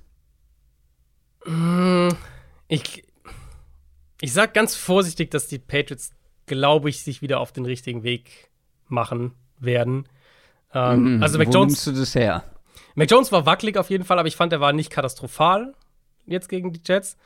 Ich finde, er hatte so Ist das der, äh, ja, okay, gehe ich mit, aber ist das der Anspruch? Ja, nee, also Moment, ich finde, er hatte so Phasen im Spiel, wo er den Ball wieder richtig gut verteilt hat. Äh, ich hatte das Spiel auch im Detail aufgedröselt, hat in meinen, in meinen Takeaways bei Spox, wenn ihr das nachlesen wollt, äh, hatte ich das auch verwurstelt und äh, die, ich glaube, es waren vier, vier äh, gravierenden Fehler, die er, die in meinen Augen Jones in dem Spiel hatte, also wirklich die gravierenden Fehler, hatte ich nochmal so ein bisschen rausgeschrieben. Und das ist natürlich zu viel, ne? Das ist völlig klar. Das ist generell zu viel und, und einem Quarterback wie Mac Jones, der halt nicht den Spielraum für Fehler hat wie ein Josh Allen oder ein Patrick Mahomes, darf das halt noch weniger passieren. Ansonsten ist es natürlich immer noch so, dass die Patriots irgendwo davon abhängig sind, dass ihr Run-Game einigermaßen funktioniert. Ähm, die Colts haben eine solide Run-Defense, sicher keine dominante, aber eine solide, spielen viele Stack-Boxes. Ich denke aber, dass die Patriots damit einigermaßen gut umgehen können. Und dann denke ich, dass die Colts mit dem Quick Game der Patriots einfach Probleme kriegen. Ähm, das gerade Jacoby Myers, glaube ich, könnte ja echt ein Mismatch sein oder sagen wir ein Problem sein für Indianapolis. Leonard ist ja zurück, das sollte zumindest helfen, auch gerade gegen den Run. Aber ich denke, dass Mac Jones jetzt schrittweise sich steigert, dass er, ähm, also als ich das Spiel dann noch mal komplett aus Patriots Offense Sicht gesehen habe, war mein Eindruck auch positiver als der, den ich jetzt davor hatte von dem Spiel gegen die Jets. Und die Jets haben einfach eine richtig gute Defense, das darf man auch nicht vergessen. Ich tendiere dazu, dass die Patriots hier wieder so einen kleinen Schritt in die richtige Richtung machen. Ähm, gegen eine solide, aber nicht herausragende Colts Defense. Jetzt weiß ich auch, was du meintest mit All-Time oder laufend. Du meinst, dass aktuell diese, Genau. diese Losing Streak läuft. Genau. genau. Tut sie aber tatsächlich, auch wenn ich es nicht verstanden habe, was du gefragt hast. Die Denver Broncos gegen die Kansas City Chiefs. Nein. Was? Wirklich? Ich habe ich hab die Ergebnisse hier vor mir liegen. Es sind 13 Spiele am Stück, die die Broncos gegen die Chiefs verloren haben. Das ist ja Wahnsinn. Das hatte ich nicht. Also ich wusste, dass die, dass die viel verloren haben, seit Peyton Manning weg ist. Aber 13 am Boah, krass. 2015 die erste Niederlage. Na, das war das letzte Peyton-Jahr. Genau. Dann gab es ja noch, ja, und seitdem, das seitdem nichts mehr gewonnen. Crazy. Jetzt hätte ich, hätte ich nicht gedacht. Sind beide jetzt mit 13. Nee, ich hatte auch komplett nicht auf dem Schirm. Ähm, und es, es war schon mal ähnlich schlimm in dem Vergleich für die Broncos. Und zwar so in den 60ern, 70ern. Das sehe ich hier auch. Da haben sie auch fast nichts gegen die Chiefs gewonnen. Aber wie gesagt, 13 Spiele in Folge. War mir auch so nicht klar. Ähm, ich bin gespannt, wer da in Führung gehen wird in dieser, Hm. in dieser, in diesem Wettrennen, das keiner gewinnen will. Gucken wir noch auf die Colts Offense. Die Colts spielen jetzt mit Sam Ellinger auf Quarterback. Äh, Sam Zählinger in meinen Augen, weil das ist schon ziemlich zäh, was wir da geboten bekommen. Das hat sich jetzt nicht unbedingt geändert mit ihm. Geändert mit ihm. Oh, Ich fand, so einen, kleinen, so einen kleinen Spark hat er ihnen schon gegeben. Also ich finde so ein bisschen, Ja, er hat halt einen Arm. bisschen was, genau, er, er, also ich finde gar nicht mal jetzt so einen krassen Arm, aber er, er, er, Er hat einen Arm, das ist der Unterschied. Er gibt, dir auf jeden, also er gibt dir auf jeden Fall mehr genau im vertikalen Passspiel. So, ab und zu hat man seine Mobilität gesehen als Scrambler, aber auch in der Pocket. Also im Vergleich zu vorher fand ich was so ein kleiner Spark. Ob das jetzt nachhaltig ist, ist natürlich eine andere Frage. Du bist mir auch so ein Spark. äh, die Frage ist nur, reicht dir ein Spark gegen diese Patriots Secondary? Schwierig, ne? Ähm, es war also in dem Spiel jetzt gegen äh, letzte Woche, was, was die Colts ja dann eben aus der Hand gegeben haben gegen Washington, waren es halt auch die Turnover, muss man sagen, die zwei gute Drives dann per Fumble be- geendet haben. Einmal von Ellinger selbst beim Strip Sack und Taylor war der andere beide Male tief in der gegnerischen Hälfte. Also das war ein wichtiger Teil davon, warum sie das Spiel aus der Hand gegeben haben. Ähm, ich glaube, das wäre ein Spiel, in dem ich aus Colts Sicht mir sehr genau anschauen würde, was die Bears mit Justin Fields gemacht haben gegen die Patriots. Und natürlich ist, ist Ehlinger nicht der Runner, der Justin Fields ist. Aber ich meine, ne, warum lässt du ihn starten? Warum kündigst du ihn als Starter für die Rest der Saison an? Doch maßgeblich auch deswegen, weil er dir als Runner ein paar Auswege vielleicht in der Offense gibt, die die Offense mit Matt Ryan halt nicht hat. Weil ich finde, davon abgesehen jetzt, von, von, jetzt abgesehen von dem, diesem, also diesem Bears-Spiel, wo halt Fields der zentraler Faktor war, hat sich die Patriots Run Defense ges- stabilisiert. Und ich habe ja letzte Woche auch ein bisschen darüber gesprochen gehabt, dass in meinen Augen eigentlich die Run Defense auf einem guten Weg war und dann eben dieses Bears-Spiel kam und dass ich aber denke, dass es gegen die Jets rein, rein schematisch wieder deutlich besser matchen werden. Ähm, und das hat auch gut für sie funktioniert und das sehe ich von der Tendenz hier auch in dem Matchup. Deswegen denke ich, dass die Patriots das Base-Run-Game der Colts einigermaßen gut verteidigt bekommen. Ähm, wo sie auch mit Physis, mit Judon, mit Wise, mit diesen, mit diesen massiven Defensive Tackles, die sie haben, der Colts Line auch ziemliche Probleme bereiten können. Und dann halt, Patriots spielen viel Single High Coverage mit am meisten ligaweit und mittlerweile auch echt wieder viel Man, weil sie halt besseres Cornerback Play bekommen als gedacht. Haben wir vorhin schon bei der Quick Question kurz äh, Jack Jones erwähnt. Kyle Duggar letzte Woche ausgefallen mit einer Knöchelverletzung, vielleicht diese Woche zurück. Das wäre dann noch mal so, ein, so eine Matchup-Waffe defensiv. Und ich glaube, sie werden viel in ihren Coverage rot- rotieren, viel Ehlinger, Ehlinger dazu zwingen, den Ball zu halten. Und vor allem halt wird Ehlinger viele, viele Bälle in enge Fenster treffen müssen. Und ich glaube, das wird ihn vor Probleme stellen. Und deswegen vermute ich, um deine Frage zu beantworten, nein, dass das nicht reicht. Ja, das ist auch mein Gefühl. Und die Patriots sind auch mit fünfeinhalb Punkten zu Hause. Favorit. Sollten sie gewinnen, oder?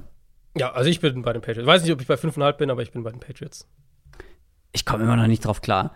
Man muss sich ja mal vorstellen, das sind ja nicht nur gerade die längsten laufenden Losing Streaks, die diese beiden Mannschaften haben, sondern es sind ja auch beides gleichzeitig die längsten in der NFL-Geschichte. Ja, äh. Die, die gleichzeitig laufen und äh, die Broncos spielen dieses Jahr noch zweimal gegen die Chiefs. Die können auf 15 erhöhen. Das schaffen die Jets nicht mehr, weil die spielen noch einmal gegen die Patriots. Ja. Stichwort Jets. Kommen wir doch mal zu den New York Jets. Die spielen gegen die Buffalo Bills. Die Jets haben, wie gesagt, gerade gegen die Patriots verloren, stehen 5 und 3. Die Bills haben gegen die Packers gewonnen, stehen 6 und 1. Auf dem Papier ist das natürlich ein Topspiel. Ein wichtiges AFC East Matchup. Die Bills ähm, auf 1, die Jets auf 2, nur ein Sieg auseinander. Und mit einem Sieg könnten die Jets in Sachen Rekord gleichziehen. In Wirklichkeit sind die Bills aber auswärts mit 13 Punkten favorisiert. Ähm, ja, was steckt da drin? Äh, vielleicht sind die Jets auch so großer Außenseiter, weil ihr Quarterback einfach richtige Grütze spielt mit Zach Wilson. Mhm. Der Typ, also ich habe ja letzte Woche schon mal gesagt, so ein bisschen Drew Lock-Vibes und die bekomme ich immer mehr auf dem Feld. Diese Plays wie er will so ganz lässig den Ball ins Auswerfen. So, ich bin Patrick Mahomes, ich werf den lässig ins Aus so und wirf dem halt einfach dem Verteidiger zu. Das ist schon, das ist schon so ein Slapstick-Play. Und dann aber auch seine Interviews. Ich weiß nicht, ob du es gesehen hast, wie, wie, wie so ein Ja.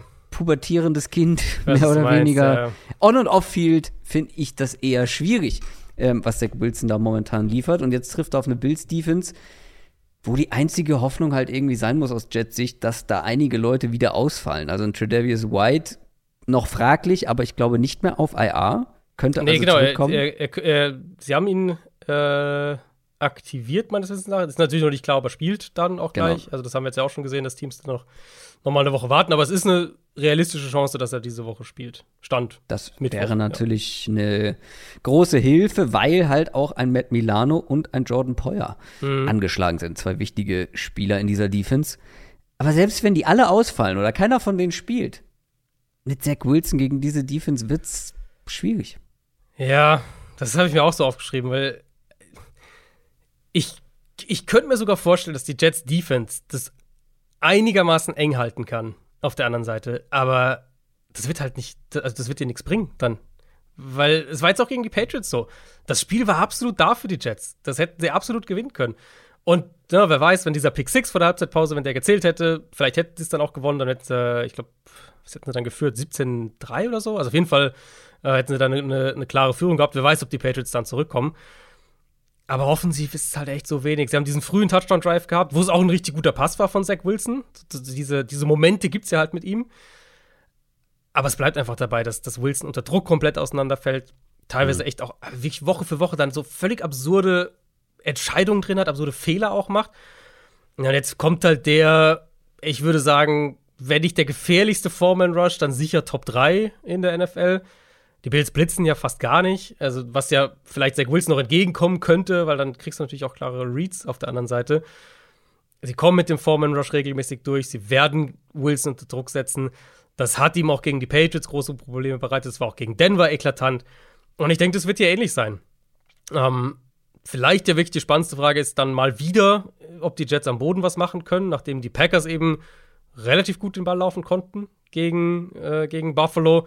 Aber es ist auch, auch die einzige Chance, weil, äh, ja, vielleicht fällt Poyer aus, okay, vielleicht äh, ist dann die Secondary ein bisschen anfälliger, was, was so, vielleicht mit Play-Action kriegst du sie ein, zwei Mal mit einem Big Play.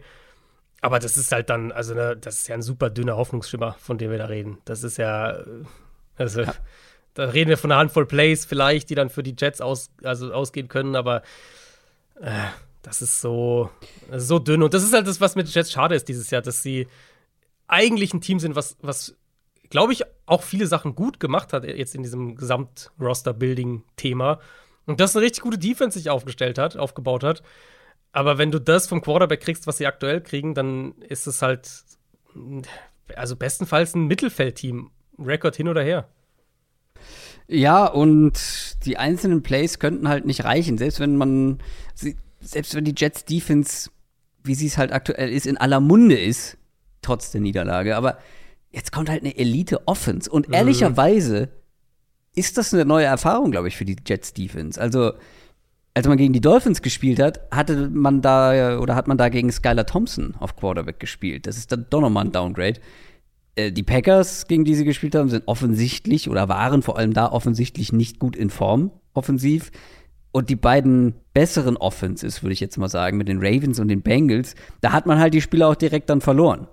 Jetzt halt die Bills, die ja auch auf diverse Art und Weisen gewinnen können, vor allem durch die Luft. Und ein Nahim Heinz, den sie sich jetzt ertradet haben, das ist, der macht jetzt wahrscheinlich nicht den großen Unterschied, aber der macht diese Offense auf jeden Fall nicht schlechter, sondern eher noch mal ein bisschen besser, weil er ist der erfahrenste und beste Receiving Back, den die Bills seit langer Zeit haben.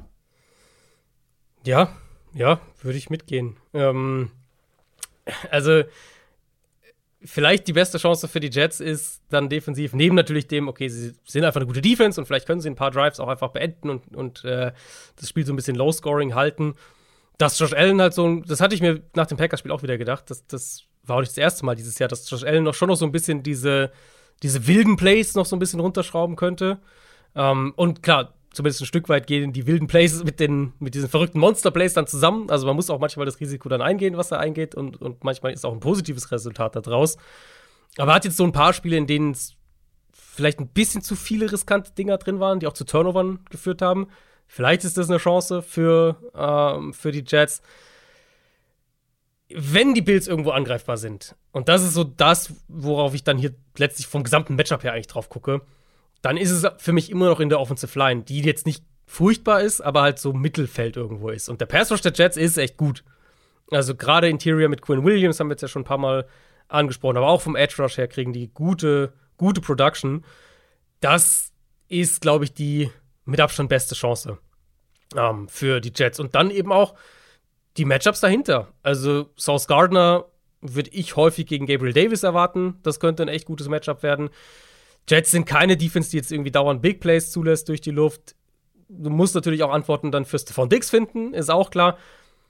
Ich halte die Bills Offense einfach für zu absurd im Moment mit den Big Plays, die sie mhm. jederzeit auflegen können, mit, mit mehreren richtig gefährlichen Receivern. Jetzt kommt Heinz noch mit dazu, mit, mit allem, was Josh Allen auch noch als Runner machen kann. Aber wenn man ihn, glaube ich, so ein bisschen den Zahn ziehen kann und sie zumindest so ein bisschen, ja, wie gesagt, ein Low-Scoring-Game zumindest mal draus machen kann, dann glaube ich, nach wie vor, dass es über den Pass Rush geht. Und da haben die Jets zumindest eine Chance. Das würde ich ihnen schon attestieren in dem Spiel. Nur komme ich dann halt auf das zurück, was ich bei der Offense gerade gesagt habe. Ich glaube, dass es keine große Rolle spielt, weil ich einfach nicht denke, dass die Jets Offense viel macht. Ich glaube, also ich sehe nicht, dass die Jets hier eine Chance haben, das Spiel zu gewinnen. Ja. Also selbst wenn sie es halt Low-Scoring, halbwegs Low-Scoring ja. halten, sagen wir mal, die äh, jetzt sagen wir mal, die Bills machen nur, in Anführungszeichen, 24 Punkte, dann gewinnen sie es wahrscheinlich trotzdem 24, keine Ahnung, 24, 14 oder so. Also, mhm. Das ist halt das Ding. Und, und, das ist eben das, was ich bei den Jets meine. Das, eigentlich will ich bei dem Team optimistischer sein, aber mit dem Quarterback-Play, was sie im Moment kriegen, geht es ja. einfach nicht. Kommen wir zu den Washington Commanders. Die stehen 4 und 4 und spielen gegen die Minnesota Vikings, die bei 6 und 1 stehen. Äh, gerade gab es die Breaking News, dass die Commanders vielleicht verkauft werden. Mhm. Ja, muss man ein bisschen vorsichtig noch sein, weil ja. in dem Statement heißt es, er überlegt vielleicht auch nur einen Minority-Anteil zu verkaufen. Also ein, ja. ein, äh, dass er immer noch der, der Hauptbesitzer des Teams bleibt. Aber er hat Dan sich. Snyder, äh, genau, Dan Snyder, der sehr, sehr ich nenne es jetzt mal kontrovers, ist wahrscheinlich noch Umstritten. zu positiv. Äh, mhm. Owner, genau, ähm, der Washington Commanders aber er hat in der Vergangenheit auch schon gesagt, er will den Namen nicht ändern, dass es passiert. Er hat gesagt, er wird das Team nicht verkaufen. Jetzt überlegt er zumindest Teile zu verkaufen. Also mhm. Vielleicht passiert da was. Und wenn man, ich meine, wenn man die, diese Owner-Geschichten verfolgt hat, dann ist ja relativ deutlich, dass, glaube ich, viele Owner in der Liga das gerne sehen würden, dass äh, Dan Snyder das Team verkauft. Die Commanders haben den dritten Sieg in Folge feiern können, dank Taylor Heinecke. Die Vikings haben gegen die Cardinals gewonnen. 6 und 1 bei den Vikings, das sieht verdammt gut aus. Sind die Vikings auch so gut, ist die Frage. Hm. Ob wir das diese Woche rausfinden, ist, ist die andere Frage, ja. Eher nicht. ähm, aber selbst wenn sie vielleicht nicht ganz so gut sind wie 6 und 1, ich finde schon, dass sie wie ein Top-Team irgendwie auftreten, finde ich, mit einer gewissen Selbstverständlichkeit, die die Vikings in den letzten Jahren häufig nicht hatten und ja dann auch häufig dann so engere Spiele auch verloren haben oder wo sie das bessere Team waren und haben trotzdem das Spiel verloren. Vor Mhm. allem treten sie nicht so auf, als hätten sie einen Rookie-Headcoach. Das finde ich, muss man nochmal unterstreichen. Das finde ich schon ähm, sehr bewundernswert. Und offensiv wurde man jetzt zumindest individuell noch mal besser. Wir haben im Downset Short drüber gesprochen. Irv Smith, der Tight End, wurde auf IR gesetzt und TJ Hawkinson hat man sich von den Lions geholt. Ich bin sehr gespannt, wie er reinpasst. Kirk Cousins ist einer, der gerne einen guten Tight End hat und die Passing Offense eh ähm, gefährlich. Jetzt haben sie die äh, Rushing Offense auch ein bisschen besser an, ins Laufen bekommen gegen die Cardinals. Also, das ist eine Offense, die schwer zu stoppen ist. Ja, ich würde sagen, unangenehm auch einfach ist, weil Mhm. ich finde schon, es ist so, also, das beschreibt, das ist ein bisschen auch die Antwort auf deine Frage. Ich finde, die Vikings sind halt gut. Also, ein rundum gutes Team, ohne jetzt gravierende Schwachstellen auf beiden Seiten des Balls. Und trotzdem gehören sie für mich nicht in diesen Contender-Kreis, auch wenn sie 6 und 1 stehen. Auch nicht in der NFC. Ich finde, in der N- NFC habe ich sie immer noch eine Stufe hinter Philly und Dallas. Die sind für mich da drüber. Und, und wenn du mich jetzt die komplette NFC ranken lässt, äh, würde ich San Francisco wahrscheinlich auch noch drüber setzen. Aber so in der Kategorie sind sie halt für mich so diese zweite Gruppe. Mit etwas Wohlwollen würde ich sie. Ja, gut, man muss eigentlich schon einen Cut machen zu den Ja, Eagles. und immer- also man darf, ich meine natürlich, es ist halt so, gerade wenn man diese Rankings macht, ich kenne es ja selber, wenn man diese Rankings macht, dann guckt man drauf und 6 und 1 und 6 und 1 Team irgendwie an 10 oder so zu setzen in der, in der im Liga-Vergleich, fühlt sich dann komisch an. So, aber ja. sie haben halt viele jetzt viele, viele Close Games gewonnen, die sie in der Vergangenheit auch gerne mal verloren haben. Dieses Jahr gewinnen sie sie häufig. Sie hatten jetzt mehrmals, in mehreren Spielen hatten sie, ähm, haben sie von Special Teams Turnovern profitiert, gegen Arizona ja auch.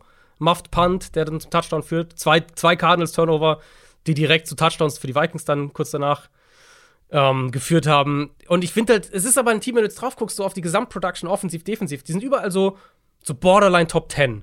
Aber sie stehen halt 6 und 1. Das heißt jetzt für mich aber nicht, dass sie, also der Rekord für mich ist nicht das, was die Leistung trumpft. Und die Leistungen sind halt gut, aber nicht Contender sehr gut. So. Und so würde ich so ein bisschen zusammenfassen. Ähm, gegen Arizona haben sie im, im Run-Game so ziemlich gemacht, was sie wollten. Gerade mit den Runs nach außen war Arizona super anfällig. Das wird hier so nicht passieren. Washingtons Defensive Line ist deutlich besser und, und auch gerade gegen den Run halt sehr, sehr gut. Auch eine Top 5 Run-Defense nach Advanced Metrics. Also, ist, die haben auf jeden Fall die Mittel, um Minnesota so ein bisschen eindimensional wieder zu machen. Und dann hat der, ich hatte ja vor dem Cardinals-Spiel über diese Blitz-Thematik gesprochen. Und ähm, das hat sich auch nach der Bye jetzt fortgesetzt. Die Cardinals haben Cousins viel geblitzt und haben ihm auch Probleme damit bereitet. Washington jetzt nicht die typische Blitz-Defense, aber vielleicht so ein Matchup, in dem sie das situativ auch ganz gut machen können. Gerade wenn sie vielleicht die Vikings im Run-Game einigermaßen kontrollieren, dass du dann bei, bei Zweiter und Lang hier und da Cousins mal mit einem Blitz ähm, erwischst. Das Problem für Washington und umgekehrt dann dementsprechend die Chance für Minnesota ist auf der Seite des, Ball, äh, des Balls ist, ist die Coverage. Benjamin St. Just ist ein, ist ein guter junger Corner. Ich glaube, kein ideales Matchup für Justin Jefferson. Vielleicht eher Kendall Fuller. Und St. Just stellst du vielleicht häufiger gegen Adam Thielen. Aber da sehe ich auf jeden Fall Probleme für, für Washington. Ähm, zumal du dann jetzt eben, wir haben es ja in der Shortfolge, haben wir es ja ausführlich besprochen, ein klares Tight-End-Upgrade da reinkriegst. Und, und Hawkinson wird die Linebacker und Safeties noch zusätzlich mehr testen da mag ich, also was so Coverage gegen Receiver angeht, mag ich kein Matchup für Washington so wirklich. Und Minnesotas Passspiel ist so ein bisschen hot and cold und, und, und ist zu wenig vertikal. Vielleicht ist das hier eine Gelegenheit, wo sich das so ein bisschen ändert und wo ich mir auch vorstellen könnte, dass sie gerade bei Early Down ähm, zu ein paar Big Plays durch die Luft kommen. Auf der anderen Seite steht Taylor Heineke. Ähm, also. Und er steht nicht alleine, weil Christoph steht neben ihm. Ja, weiß ich nicht. Ich würde immer noch gerne Sam Howell sehen, aber Taylor Heineke, das ist schon, das ist schon beeindruckend, was für Cojones der Mann hat. Der Mann braucht Druck und der Mann braucht vor allem Terry McLaurin, äh, der ihm regelmäßig den Arsch rettet. Aber ewig kann das natürlich nicht gut gehen. Weil letztendlich muss man ganz klar sagen, er spielt eigentlich nicht gut. Und das wird sich irgendwann rächen. Er spielt, halt, er, er spielt halt in, also sie sind halt, sie waren jetzt mehrfach wieder in diesen engen Spielen. Und wenn, die, wenn das Spiel am Ende noch eng ist, Dann, Dann- ich hab's dir geschrieben. Ja, du du, hast hast mir schon, geschrieben, du hast schon Ja, bei schon WhatsApp gefeiert. hast du schon die Victory Lab angefangen zu drehen, dass du deinen äh, Pickett-Tipp triffst und ich nicht, weil Ja. die Colts so weit vorne sind. Ich hab dir gesagt, Taylor Heineke braucht nicht viel Zeit. Es Mhm. ist genug Zeit noch da. Und dann legt er da den Run hin.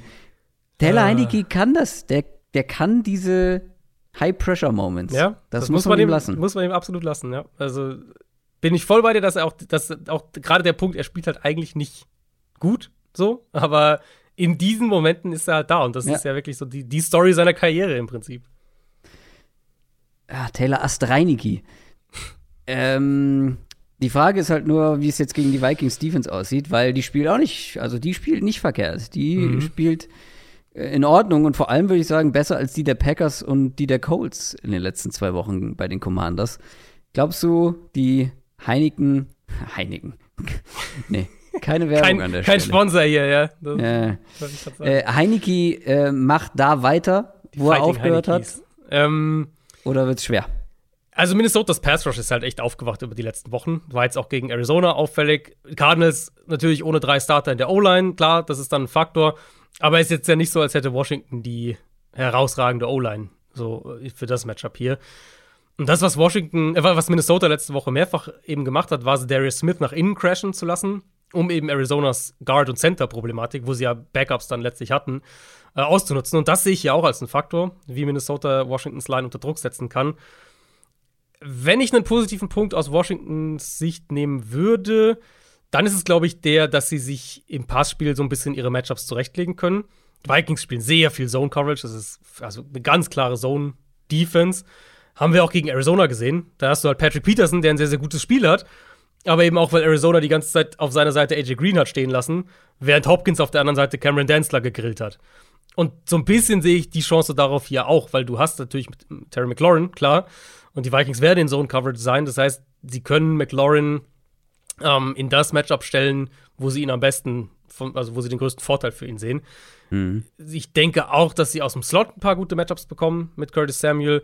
Vielleicht kriegen sie ja Jahan Dotson diese Woche zurück. Ähm, und dann hätten sie zumindest die Receiver-Feuerkraft, mit der sie Minnesota wehtun können.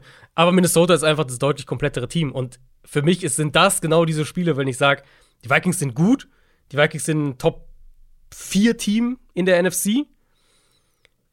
Sie sind vielleicht kein Titelanwärter, aber hier sind sie das klar bessere Team. Und deswegen denke ich, dass sie das auch gewinnen werden. Ja, die Vikings sind favorisiert, dreieinhalb Punkte. Und ich sehe es ehrlich gesagt sogar noch deutlicher.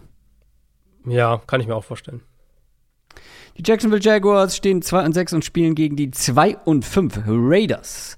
Bisschen Not gegen Elend. Die Raiders haben zu 0 gegen die Saints verloren. Die Jaguars haben gegen die Broncos verloren. Und ja, war zwar knapp, aber es war die fünfte Niederlage in Folge. Und das sind ja schon zwei der größeren Enttäuschungen des Jahres bisher. Da haben wir letzte Woche noch ein gutes Wort für die Raiders eingelegt. Ja, sie seien besser als ihr Mhm. Rekord und dann so ein katastrophaler Auftritt, um uns mal so richtig blöd aussehen zu lassen. Kann es sein, kann es sein, dass Bill Belichick keinen richtigen Offensive Coordinator eingestellt hat, weil er wusste, er bekommt Josh McDaniels nach einem Jahr wieder zurück. Äh, geht nichts über Patriots Verschwörungstheorien. Ähm, So. ich hatte bin diese, ich hatte dabei. tatsächlich diese Woche im, in meinem Mailbag sehr viele Fragen danach, ob, äh, ob McDaniels done ist, ob, ob wir über einen Coach sprechen müssen und so weiter. Sehe ich gar nicht so arg, weil ich, also ich finde jetzt nicht, dass der Headcoach Katastrophe ist. Ich finde halt, dass äh, die Raiders diese gesamte Situation falsch angegangen sind und versucht haben, ein Titelfenster aufzumachen, nochmal, wo eigentlich keins da war, weil der Kader nicht ansatzweise an dem Punkt ist. Und der Quarterback? Äh, Willst du darauf hinaus? und der, also der Quarterback ist, glaube ich, auch nicht der, mit dem du einen Titel gewinnst. Ich glaube, dass Derek Carr gut ist, aber ich glaube nicht, dass das ist wie Kirk Cousins. Ich glaube, dass, Na, dass der Moment, Moment, Moment, gut Moment. ist, aber Moment. keinen Titel mit ihm gewinnst. Zumindest, also das Ding ist, wenn, dann musst du halt ein richtig, richtig gutes Team um ihn aufbauen. Und davon sind die Raiders einfach weit weg. Wie war das nochmal mit der Jimmy Garoppolo-Line, die wir mal als Quick Question hatten? Haben wir über Derek Carr diskutiert. Da müsste man noch mal reinhören, was Adrian da gesagt hat. Ich glaube nämlich, dass man mit Derek Carr einen Titel gewinnen kann. Bin mir aber nicht mehr ganz sicher. Also, ja, aber wenn, dann musst du halt das in diesem einen Jahr, wann war das denn? 2016 oder wann das war? Als die Raiders dieses richtig, richtig starke Team hatten. Ich glaube, glaub 2015, bin mir aber nicht sicher. Ja, also die Ecke auf jeden Ja. Fall. Ähm, Und klar, dann hat sich Carr am Ende verletzt und so, das ist natürlich dann mega bitter Mhm. gelaufen. Mhm. Aber letzt, also im Prinzip, dieser Auftritt gegen die Saints, das war ja das, wo halt alle Probleme sichtbar waren. Die O-Line, vor allem Interior Line, hat gewackelt, dann steht Carr viel unter Druck. Carr hat generell nicht gut gespielt. Diese, diese Adams-Geschichte funktioniert noch nicht so, wie man sich das vorgestellt hatte. Und dann haben die Saints den Run gut gestoppt und auf einmal ne, haben die Raiders keine Antworten mehr.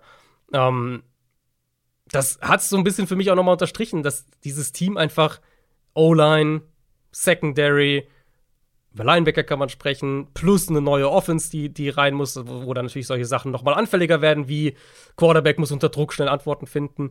Ähm, dass, dass das einfach so viele Faktoren sind, die dagegen sprechen, irgendwie all in zu gehen, was halt so diese, diese Offseason mit dem Adams Trade und Chandler Jones und so.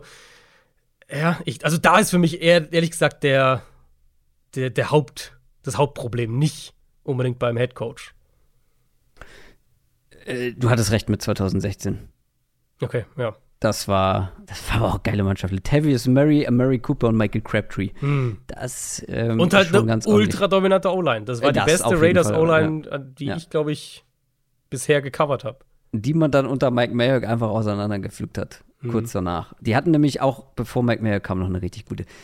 Wie auch immer, schauen wir auf das Matchup gegen die Jacksonville Jaguars. Es ist halt aber schon enttäuschend, wie hot and cold diese Offense ist. Ähm, da sollte eigentlich ein bisschen mehr Konstanz reinkommen, vor allem wenn man sich einen offensiven Head Coach holt, von dem man irgendwie erwartet, ja, dass der auch mit weniger mehr machen kann, würde ich mal behaupten. So, aber da kommt halt zu wenig und die Jaguars Defense, haben wir ja letzte Woche schon drüber gesprochen, sehr inkonstant. Ähm, ja, gegen die Broncos dann so, wie man es erwartet hat, glaube ich. Wie können sie gegen die Raiders aussehen? Ähm, hm, also, ich finde, ja, also willst du, willst, du mit der, willst du mit der Jaguars Defense anfangen? Ja, du das- generell das Matchup. Womit du anfangen willst, ist mir egal. Kannst du dir aussuchen. Äh, Okay, dann fange ich mit der Offense an. Ich finde, weil ich finde, die Jaguars Offense ist echt frustrierend. Ähm, die Jaguars nach wie vor bewegen den Ball eigentlich nicht schlecht zwischen den, zwischen den 20s, also außerhalb der Red Zone. Aber sind super schlecht in der Red Zone und, da hatte ich ja letzte Woche ausführlicher drüber gesprochen, die schießen sich halt dauernd selbst den Fuß. Gegen Denver dann ist es die Interception von, von Lawrence an der, an der, an der Ein-Yard-Linie. Ähm, Lawrence spielt halt okay, aber er macht zu viele Fehler. Und so dieser, der hat ja einen guten Saisonstart auch gehabt, wo wir auch, wo diese Offense auch echt gut lief. Und dann dachte ich so, vielleicht kommt jetzt so der Schritt dann zu einem Quarterback im Laufe der Saison, der, der nicht nur im System gut funktioniert, weil das waren ja die ersten Wochen der Saison, sondern der Spieler auch wirklich an sich reißen kann, der Spieler dominieren kann. Das ist einfach komplett ausgeblieben. Beziehungsweise ist es eher ins Gegenteil gegangen. Also ich finde, wenn du die ersten vier Wochen und die zweiten vier Wochen nebeneinander legst, dann, dann hat Lawrence eher Rückschritte gemacht. Und das ist halt einfach nicht gut. Ähm, ja, Jacksonville hat keinen Outside-Receiver, da haben wir in der, im Zuge des, dieses äh, Calvin Ridley-Trades auch ein bisschen drüber gesprochen. Sie haben keinen Outside-Receiver, der dir jetzt regelmäßig Matchups gewinnt und der, der irgendwie so dominant wäre, dass er den Quarterback auch mal tragen kann. Das heißt, umso mehr kommt es natürlich auf den Quarterback selbst an. Ich mag das Run-Game der Jaguars, die Explosivität, die sie mit Etienne da haben und ähm, was sie da auch jetzt, auch jetzt zum Beispiel gegen Denver mehr gemacht haben, als ich das gedacht hatte, also besser aussehen, als ich es gedacht hatte. Raiders haben aber auch eine ganz gute Run-Defense. Das heißt, ich weiß nicht, inwieweit das Run-Game die, Ra- die, die Jaguars tragen kann. Und dann werden die Raiders, denke ich, mit dem Pass-Rush Druck machen können. Die sind auf Slot-Corner ganz gut aufgestellt, wo Jacksonville ja mit, mit Kirk so seine zentrale Waffe hat. Ja, und dann äh, ist es halt so ein bisschen wieder die Frage, können die Jaguars ein, ein sauberes, ein fehlerfreies Spiel spielen? Und der Red Zone punkten, die gravierenden Fehler vermeiden.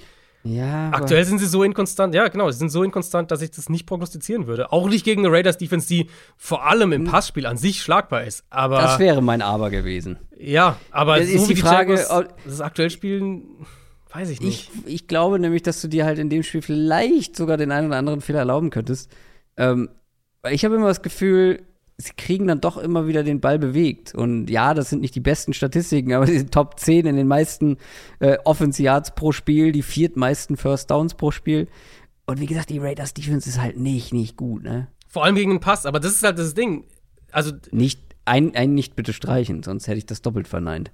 Nicht gut. ähm, da, wo die Jaguars gut sind, oder wo sie in meinen Augen mittlerweile konstanter gut sind, ist halt das Run-Game. Und da sind die Raiders ganz gut defensiv. Ähm, und wo die Raiders anfällig sind, vor allem Outside Corner, da sind die Jaguars halt nicht gut. Und deswegen weiß ich nicht, ob, mhm. also, ob die Rechnung sozusagen, ob die, ähm, ob die dann in dem Sinne so aufgeht oder ob es nicht eher wieder so ein frustrierendes Jaguars-Spiel wird, wo sie bestimmt ein paar explosive Plays haben, ein paar gute designte Sachen, aber eben nicht diesen nächsten Schritt machen können und sondern halt wieder so ein bisschen dahin dümpeln und irgendwie vielleicht am Ende irgendwie, weiß nicht, 17 Punkte machen und das reicht dann vermutlich nicht. Jetzt bist du natürlich gesprungen. Ähm, ich dachte nämlich, äh, du meinst die Raiders Offense, mit der du anfangen möchtest. Ähm, hast so. du da noch was zu, zu sagen? Ähm, Jaguars Defense? Ja, ja, Raiders Offense. Ich würde also ich es ist natürlich ein Do-or-Die-Spiel für die Raiders generell, weil wenn sie das verlieren, dann kannst du die Saison wirklich abhaken. Ja. Ich, ich finde, es ist auch dahingehend ein Haben wir das nicht letzte Woche schon gesagt? Ja, so ein bisschen. Ich meine, es steht kurz davor. Ähm, ja. Steht kurz davor. Ähm, weil ich finde halt auch, also nicht nur von, mit Ergebnis, sondern auch Style Points mäßig, wenn sich die Raiders Offense gegen diese Jaguars Defense wieder so schwer tut, dann sehe ich halt mhm. halt auch nicht die mega Hoffnung dahingehend, dass die Raiders in der zweiten Saisonhälfte noch diesen großen Sprung machen. Und nochmal, ein Stück weit kann man es verstehen. Neue Offense. Das heißt, der Quarterback muss, muss ganz viele Sachen neu lernen. Das braucht Zeit. O-Line ist anfällig. Quarterback, der gut ist, aber nicht sehr gut und der eigentlich eine gute Protection braucht. Also man kann es so ein bisschen nachvollziehen. Trotzdem bin ich natürlich bei dir, dass es enttäuschend ist. Jacksonville kann an der Line of Scrimmage ein bisschen Alarm machen, mit, mit Josh Allen natürlich allen voran. Ähm, aber auch mit Arden Key, mit Siobhan Walker, die können hier und da mal ein Play machen. Ich sehe halt Adams vor allem im Slot. Es ist ein riesen Mismatch für die Raiders. Und vielleicht ist ja Waller jetzt dann auch wieder fit. Dann sehen wir die auch mal endlich mit, mit, mit der vollen Feuerkraft auf dem Platz. Und Jacksonville's Defense ist halt schon so wackelig. Also, das ist so ein bisschen das, so ein bisschen das, was wie bei den Chargers gegen die, gegen die Falcons. Wenn du da, wenn die Raiders Offense sich da wieder richtig schwer tut und irgendwie nur durch eine Handvoll Big Plays von Adams das dann gewinnt, ja, dann finde ich, äh, sagt es auch einiges über die weitere Saison aus. Raiders sind mit anderthalb Punkten favorisiert. Was auch Sie was darüber sagt, wo diese beiden Teams stehen, ja. Ja, und ich bin mir nicht mal sicher, ob die das auswärts gewinnen, ehrlich gesagt. Also sicher bin ich mir bei den Raiders im Moment gar nichts, aber sie sind für mich der Favorit und ich würde sie auch mit diesen anderthalb Punkten hier nehmen, weil nochmal von Jacksonville finde ich, also von Jacksonville offensiv ist es für mich einfach nicht so ein gutes Matchup hier und die Jaguars Defense hat halt echt wenig gezeigt die letzten Wochen. Komm, ich sag, die Jaguars gewinnen. Ich werde nicht drauf tippen, mhm. weil 1,5 Punkte ist mir natürlich zu wenig. Wir kommen zum späten Slot und da gibt es nur zwei Spiele diese Woche. Dafür zwei interessante Spiele. Zum einen Arizona Cardinals 3 und 5 gegen die 5 und 3 Seattle Seahawks. Division-Duell. Cardinals haben gegen die Vikings verloren, Seahawks gegen die Giants gewonnen. Platz 1 gegen Platz 4 der NFC West. Aber nicht so rum, wie man das vielleicht vor der Saison hm. erwarten konnte. Die Seahawks sind eins der besten Teams der NFC aktuell. Und ein Sieg gegen die Cardinals wäre okay, insofern. Ich habe hab eine gute Frage. Äh, ja. Seahawks oder Vikings? Wer ist besser? Oi. Also auf jeden Fall, also für mich die Vikings, wobei ich sie schon tatsächlich mittlerweile im gleichen Tier hätte, glaube ich. Ich nehme mich auch. Ich habe äh, hab ja diese Woche Power Ranking wieder, Woche 8, ne? alle vier Wochen. Mhm. Äh, und ich habe sie auch im gleichen Tier. Ich habe die Vikings ich glaube, einen Platz drüber, also tatsächlich nebeneinander oder ein oder zwei, aber sehr nah mhm. beieinander und auch im gleichen Tier. Und das ja, ja. unterstreicht so ein bisschen, glaube ich, nochmal ja. so die Richtung, wo ich, wo, die, wo ich die Vikings halt auch sehe. Weil die Seahawks sehe ich nicht als Titelanwärter, auch wenn sie eine überraschend, wirklich überraschend gute Saison spielen. Ich glaube, bei mir wären es schon noch ein paar Plätze, aber wie gesagt, das gleiche Tier. Mhm. Es wäre halt, wenn die, wenn die Seahawks hier gewinnen, dann wäre es ein richtiger Statement-Sieg. Weil dann wäre es schon der zweite gegen die Cardinals dieses mhm. Jahr. Ja, hätten sie ja. die gesweept. Und das wird richtig schwer dann für die Cardinals hier noch was zu reißen. Ähm, das Hinspiel ist noch gar nicht lange her, Woche 6, 19 zu 9 für die Seahawks. Und das war ja gar nicht mal so ein krasses Spiel von Geno Smith und der Passing mhm. Offense. Mhm. Da war Kenneth Walker mit am Start, ja. ähm, der richtig Eindruck gemacht hat. Und kann man vielleicht sagen, dass jetzt, ist zwar noch nicht lange her, aber dass die Seahawks Offense seit dem ersten Spiel gegen die Cardinals noch mal einen Schritt nach vorne gemacht hat? Ja, würde ich sogar mitgehen. Ich finde, sie ist, äh, sie haben auch gerade mit dem Run-Game hm, so ein bisschen einen Floor noch gefunden. Weil was Arizona ja in dem Spiel gut gemacht hat, und das war ja, der kamen die Seahawks gerade aus dem, ich glaube, aus dem Saints-Spiel, was ja auch so ein wilder Shootout war, und, und kurz davor hatten sie die Lions, was ja auch so ein wildes Spiel war. Um, ähm, und was Arizona in dem Matchup gut gemacht hat, war, dass sie halt die Big Plays im Passspiel weggenommen haben. Um, ähm, dann die Big Plays kamen dann im Run-Game, weil gerade auch durch schlechtes Tackling und was Kenneth Walker durch Kontakt gemacht hat. Aber ich fand es schon auffällig, wie Arizona das gespielt hat. Also, wenn ihr euch das Spiel nochmal anguckt, ähm, oder, auch, oder auch in die Advanced Stats reinguckt, Arizona hat fast nur Zone Coverage gespielt in dem Spiel. Extrem viel so aus dem Cover 2-4-6 Tree, also äh, mit mehreren Safeties tief. Middle of the Field Open, also eben nicht nur ein tiefer Safety. Das war sehr, sehr auffällig und ich glaube, das geht genau in diese Richtung eben, dass sie gesagt haben, wir wollen die Shotplays verhindern, wir wollen Seattle zu langen Drives zwingen. Ähm, und ich glaube, das sollte ja auch die Formel wieder sein.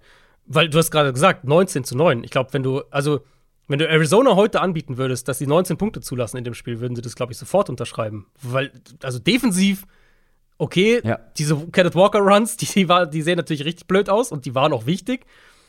Aber diese 19 Punkte und wie sie insgesamt, was sie insgesamt defensiv zugelassen haben, das ist ja voll in Ordnung. Also das, das, gegen eine Offense, die ja sehr gut spielt, im Moment würdest du das, glaube ich, sofort wieder nehmen. Mhm. Das Ding mit den Seahawks ist eben, dass sie, wie du es, oder wie wir es ja gerade eben gesagt haben, äh, mit dem Run-Game finde ich, über die letzten Wochen mehr einen Floor gefunden haben. Und dass sie auch in der Lage sind, diese, ähm, diese längeren Drives hinzulegen. Gino spielt einfach richtig gut. Das war jetzt auch gegen die Giants ein sehr, sehr gutes Spiel von ihm, wo die Stats ja auch nochmal eine ganze Ecke besser aussehen würden, wenn Tyler Lockett den einen Touchdown gefangen hätte. Aber wie er durch seine Reads geht, wie die Offense auch, wie er die Offense auf einem sehr, sehr hohen Level einfach umsetzt, das ist schon richtig, richtig stark. Ähm, Tackles spielen ganz gut wir haben jetzt gerade eben über die Vikings gesprochen, die gegen Arizona viel nach außen laufen konnten, weil die Edge-Situation bei den Cardinals einfach nicht gut ist. Das sollte für Seattle auch drin sein. Die beste Chance ist für mich, was, was den Pass Rush angeht, das, was ich auch vor äh, dem Vikings-Spiel gesagt hatte. Und da hat es ja auch, zumindest der Part hat ja auch einigermaßen gestimmt mit, äh, mit Ward und Zach Allen. Die hatten zusammen elf Pressures gegen Minnesota. Mm. Das ist für mich auch hier am ehesten das, wo sie im Zentrum was machen können. Aber äh, ja, letztlich Gameplan aus Cardinals Perspektive, von der Grundidee her würde ich ähnlich aufziehen. Sie haben mit Byron Murphy einen guten Corner und sie haben das in dem Spiel, finde ich, insgesamt gut gemacht. Nicht perfekt, aber sie haben es gut gemacht. Problem sozusagen ist eben, dass Seattle deutlich mehr Antworten hat mittlerweile und ähm, ich denke, das werden wir hier auch sehen.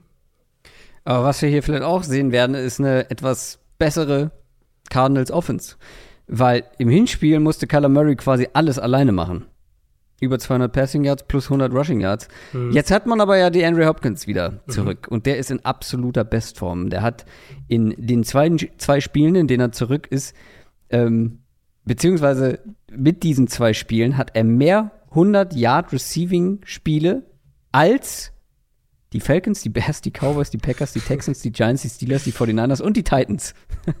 ähm, kann er auch hier der X-Faktor werden und den Unterschied machen im Vergleich zum ersten Aufeinandertreffen?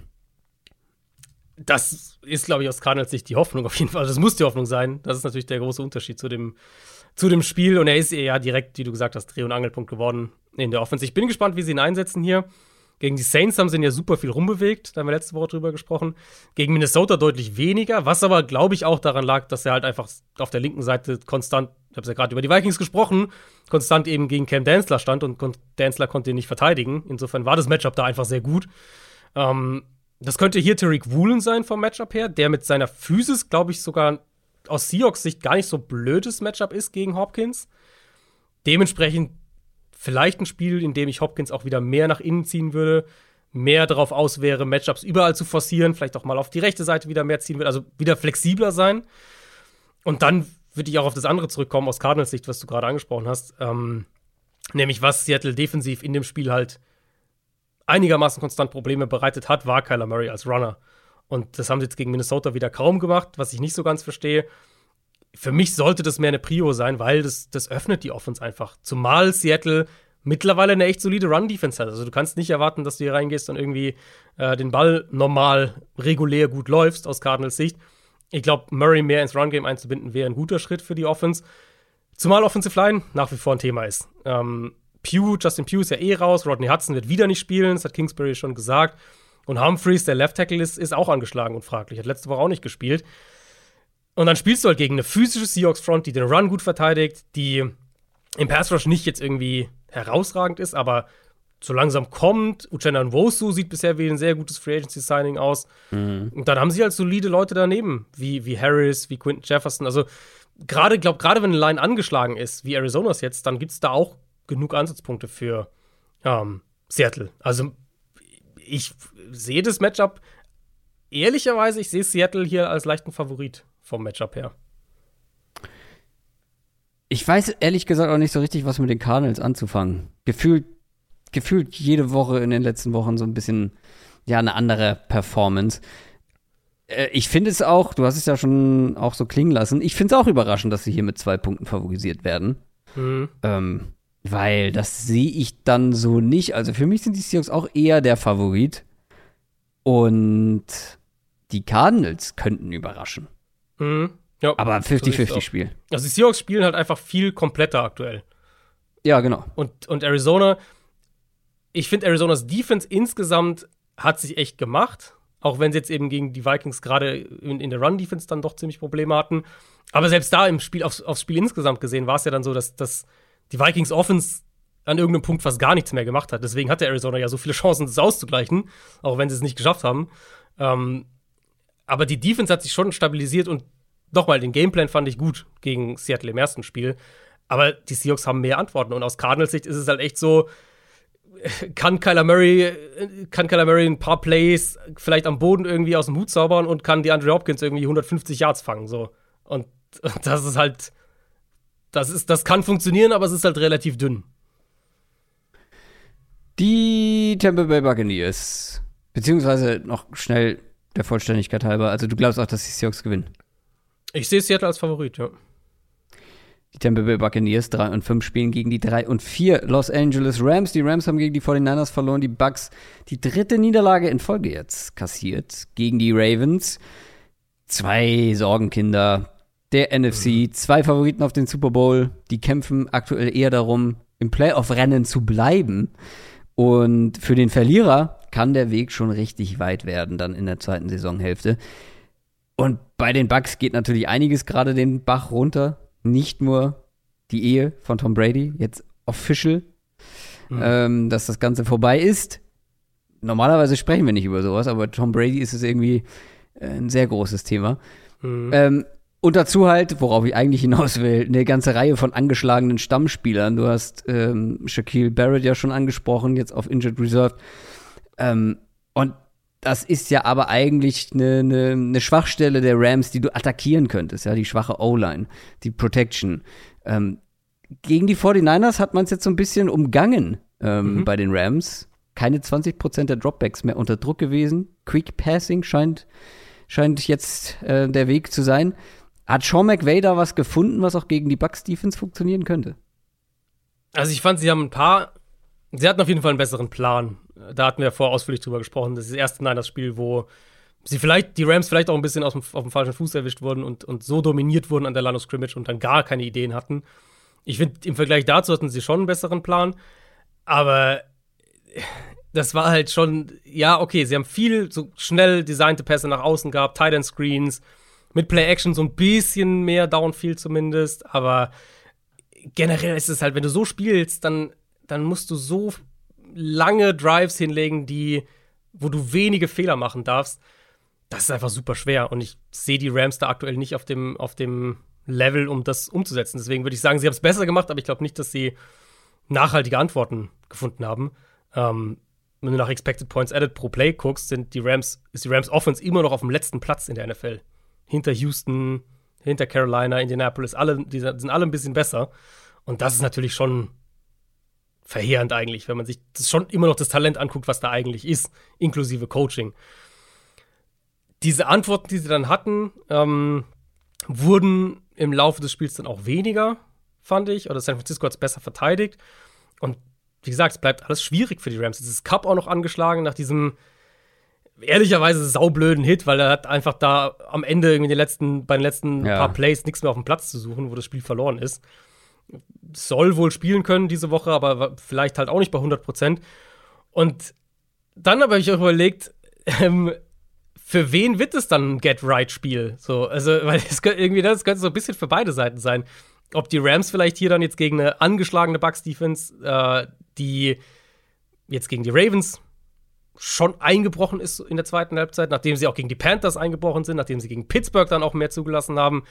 Ob die Rams da vielleicht so ein bisschen wieder in die Spur finden oder ob es jetzt halt irgendwie doch ein Spiel ist, wo die Bucks Defense wieder besser aussieht, weil ich finde, das sind halt zwei Teams, die, wie du es am Anfang gesagt hast, die beide echt strugglen und echt Probleme haben. An sich würde ich sagen, sind die Bucks defensiv nach wie vor in einem besseren Zustand als die Rams offensiv. Aber mhm. ohne Barrett, die werden wahrscheinlich ein bisschen mehr blitzen. Das könnte den Rams entgegenkommen, weil sie dann vielleicht ein paar, ein paar Antworten auf diese Art und Weise finden. Bin ich mir da nicht so sicher. Also, mich würde es nicht wundern, wenn die Rams hier offensiv wieder besser aussehen. Ja, ähm, dann muss aber die Bucks Offense liefern. Ja, Brady jetzt zwar mit über 300 Passing Yards, aber trotzdem ja nicht sein bestes Spiel gemacht. Mhm. Ähm, es wird hier aber auch durch die Luft gehen müssen. Ähm, ja, so wie eigentlich schon die ganze Saison. Bucks Run Offense nicht existent und die Rams sind ja gegen den Run eigentlich ganz gut. Also ähm, hat man hier, also das Personal hat man jede Woche. Mhm. Ähm, ja. aber hat man hier auch dann die, die Antworten? Ja, ich, ich weiß nicht, wie du das Ravens-Spiel gesehen hast. Ich fand's. Ich, ich musste ehrlicherweise zugeben, als ich heute bei, zu den Bugs kam, dachte ich. Das ist schon lange her, wie, ja. Wie war das ja. Spiel? Ich konnte mich irgendwie, ja. ich weiß nicht, woran es liegt. Also das Donnerstagsspiel ist immer schwierig, mhm. sich daran zu erinnern und ich habe mir auch zu wenig Notizen gemacht. Ja, ohne Notizen wäre ich, bin ich auch verloren. Also ich Aber ich denke, wie, wie lief denn dieses Spiel noch ab? Ich war ganz schockiert, dass Brady über 300 Passing Yards hatte ja, am Ende. Also ich, so ganz vorsichtig habe ich mir am Anfang ein paar Mal positive Sachen notiert bei Tampa Bay. Um, ähm, wie, wie notiert man sich vorsichtig Dinge mit einem also Bleistift? Mit, oder? Ja, genau, dass man es so wegradieren kann. In, hm. in, in, in, zwei Klammern geschrieben, so. Vielleicht, okay, Fragezeichen. Mhm. Nein, also ich fand das Run-Game sah am Anfang ein bisschen besser aus. Ich fand Fournette ist auch besser gelaufen, so ein bisschen geduldiger, so ein bisschen smoother sah das irgendwie aus. Ich fand auch, dass sie ein klein wenig mehr Screens und designtes Quick Game bei Early Down drin hatten. Und ich glaube, das ist ein, ein Schritt in die richtige Richtung so als, als generelle Tendenz, dass sie damit so ein bisschen auch das, das Early Down Run Game vielleicht ersetzen. Dann hat Brady halt auch wieder ein paar Sachen verfehlt. Du hast vor allem diesen eine, dieses eine Ding, wo Evans ja eigentlich komplett offen hat in der Endzone und, und ihn da verfehlt. Und trotzdem habe ich mir auch, ist es bei mir echt auch hängen geblieben. Es kann mir eigentlich niemand, der das Spiel gesehen hat, jetzt irgendwie sagen, Brady ist done. Nein. Weil, ja, er spielt nicht auf aber dem herausragenden war schon vorher Level. Quatsch. Genau, er spielt jetzt nicht auf dem herausragenden Level, das er letztes Jahr hatte, aber er trifft immer noch Sachen, immer noch Würfe, die halt längst nicht jeder Quarterback trifft, was, was Touch angeht, was Ballplacement angeht und auch was Armstärke angeht teilweise. Wir haben hier natürlich ein massives Mismatch ähm, mit Aaron Donald gegen die Interior Offensive Line der Bucks. Ja. Das ist schon gravierend. Das war jetzt ein bisschen besser. Luke Gedicke hat, hat ja nicht gespielt dann letzte Woche. Ähm, mit, mit Leverett war das ein klein wenig besser, aber natürlich kommt jetzt auch eine völlig andere Herausforderung als, ähm, als die Ravens. Und den Effekt, finde ich, haben wir bei Brady halt schon gesehen, dass er also ein bisschen dazu neigt, vielleicht den Ball ein klein wenig überhastet zu werfen, vielleicht ihn dann auch für seine Verhältnisse natürlich ein bisschen unsauber platziert, mehr Leute verfehlt, als wir es von Brady gewohnt sind, weil er halt wahrscheinlich auch weiß, so dass der Druck bald kommt und die innere Uhr tickt schneller. Und das sehe ich hier schon auch als ein Problem, ehrlich gesagt. Ja, aber was machen wir denn da unterm Strich? Weil es klang jetzt bei beiden Offenses so, ja. Mhm. Das ist halt zwei total kriselnde Teams. Also, das ja. ist wirklich das sind Mittelmaßteams aktuell. Aktuell sind es Mittelmaßteams, ja. Die Bucks sind auf jeden Fall mit drei Punkten favorisiert bei den Buchmachern. Mhm. Ja, weil wir spielen halt zu Hause, ne? Aber ich tendiere hier schon, also ich weiß nicht, in meinem Kopf, also es war natürlich schon enttäuschend jetzt auch gegen die 49ers, aber irgendwie habe ich die Rams doch immer einen Ticken höher. Wir haben ja dieses Ranking gemacht mit dem äh, Eupho, nee, wie sagen wir, Optimismus-Level. Mhm, Wer mhm. kriegt die Kurve? Und da waren die Rams klar vor den Buccaneers mhm. bei mir. Und da muss ich natürlich auch irgendwie bei bleiben, wenn äh, beide sich jetzt nicht besonders ja. viel besser präsentiert haben. Ich, also mit, ich glaube, ja, nee, ich, ich tendiere auch zu den Rams. Ich tendiere tatsächlich auch zu den Rams. Oho. Das ist kein gutes Zeichen für die, für die Bucks. Du warst ja bei den Rams eh schon von Anfang an ein gutes Stück niedriger als ich. Mhm. Sunday Night Game Chiefs gegen Titans. Beide 5 und 2. Absolutes Topspiel. auf dem Papier zumindest. Die Titans Siegesserie geht weiter nach einem Sieg gegen die Texans. Die Chiefs hatten Pause. Ähm, es gab viele gute Spiele zwischen diesen beiden Mannschaften, wenn ich mich richtig erinnere. Vor allem auch in Primetime, da sind die Titans ja gerne mal etwas besser als sonst. Mhm. Äh, die Titans haben sich allerdings mit Malik Willis auf Quarterback ganz schön gequält. Der ist, glaube ich, noch ein gutes Stück weg von der NFL. Tannehill yeah. könnte aber zurückkommen. Mhm. Ähm, und ich glaube, man hat auch nur mit ihm überhaupt eine Chance. Ja, ja, ja, ganz klar. Also der, der ganze, ich meine, es war natürlich gut für die Titans, dass es gegen Houston ging und Houston keine große Gefahr darstellt. Ähm, also auch gerade offensiv keine große Gefahr darstellt. Aber der ganze Gameplan war ja darauf ausgelegt, Malik Willis möglichst wenig machen zu lassen. Weißt du, wie viel Passing Yards er hatte in dem Spiel? Hast du es gesehen? Äh, unter 100? 55. Boah! ja, ähm, und das lag ja natürlich auch daran, also zum einen lag es logischerweise auch daran, dass er dann ein paar Dinger nicht getroffen hat und so, aber sie haben ihn ja auch kaum werfen lassen. Also es war der Gameplan war ja ganz klar darauf ausgelegt, wenn wir mit Derrick Henry hier das gewinnen können und mit der Defense, dann machen wir das so und genauso ist es halt auch passiert. Also die, ohne, wenn Tennell nie spielen kann, dann ist das, glaube ich, wird das ein sehr langweiliges Sunday Night Game. Ja, äh, das glaube ich auch. Das könnte es auch, könnte es auch so werden, denn mhm. ähm, ja, die Chiefs Offense hat vor der Bye Week schon den 49ers ordentlich eingeschenkt und ja, die hatten Verletzungssorgen, aber trotzdem eine richtig gute Defense eigentlich. Und worüber wir noch gar nicht gesprochen haben, ist übrigens der Trade von Kadarius Tony von den Giants zu den Chiefs. Klar, ist ein Longshot irgendwie. Der Mann war jetzt die letzten Wochen immer verletzt. Aber es könnte ein richtig, richtiger Stil gewesen sein. Ist so mein Bauchgefühl, weil der ist jetzt schon fit. Ich bin gespannt, ob er direkt auch spielen wird. Aber so vom Typ mit seiner Explosivität könnte der richtig gut da reinpassen. Ähm, aber ähm, ja, selbst wenn er nicht spielt, ähm, also trotz der Ausfälle ist die Titans Defense ja auch richtig gut. Mhm. Ähm, wie siehst du das Matchup insgesamt? Wo, worauf kommt es an? Ja, Chiefs kommen ja aus der Bay und davor hatten sie dieses wirkliche Statement-Spiel. 44 ja. Punkte gegen eine eigentlich sehr gute Niners-Defense. Ähm, und was ich da halt echt ermutigend fand, war eben, dass sie nicht nur von Travis Kelsey abhängig waren, sondern dass man so langsam da so den Eindruck bekommt, dass Juju ein konstanterer Faktor wird, dass Nicole Hartman. Genau, Hartman seine Plays hat, weil das Scantling zumindest so als, als, als Big Play-Waffe seine Rolle kriegt und seine vier Targets oder was auch immer. Und mit Tony kommt halt jetzt eine echte Wildcard dazu. Also, da bin ich schon sehr, sehr gespannt drauf. Klar, wenn er fit ist, das ist halt immer so die große Frage bei Tony. Er hat jetzt bei den Giants natürlich auch überhaupt keine Rolle gespielt in dieser Saison, bevor sie den jetzt weggetradet haben. Aber die Upside ist natürlich enorm. Und in der Offense wie der der Chiefs, wo er mit Sicherheit Gelegenheiten mit Ball in der Hand im Raum bekommt, das ist nach wie vor wahrscheinlich die beste Screen-Offense in der NFL. Da wird er seine Targets kriegen. Er wird sicher, wird Andy Reid ein paar Ideen haben, wie er den auch im, im normalen, in Anführungszeichen normalen Passspiel freischemen kann. Ähm, da bin ich schon sehr gespannt drauf ich hoffe, dass wir ihn sehen in dem Spiel, weil auf die Rolle, äh, das will ich auf jeden Fall sehen, was die Chiefs mit ihm planen. Cornerback-Play war jetzt ein bisschen verbessert bei den Titans zuletzt, was sicher aber auch an den Gegnern lag mit, mit Colts und Texans. Ähm, ist jetzt die Herausforderung nicht ganz so groß gewesen. Das ist primär eine Zone-Defense, da haben wir schon häufiger drüber gesprochen. Das heißt, es wird auch darauf ankommen, dass sie in ihren Zones gegen Travis Kelsey standhalten. Ich glaube, das wird ein Problem sein. Und dann halt vor allem Druck auf Mahomes machen.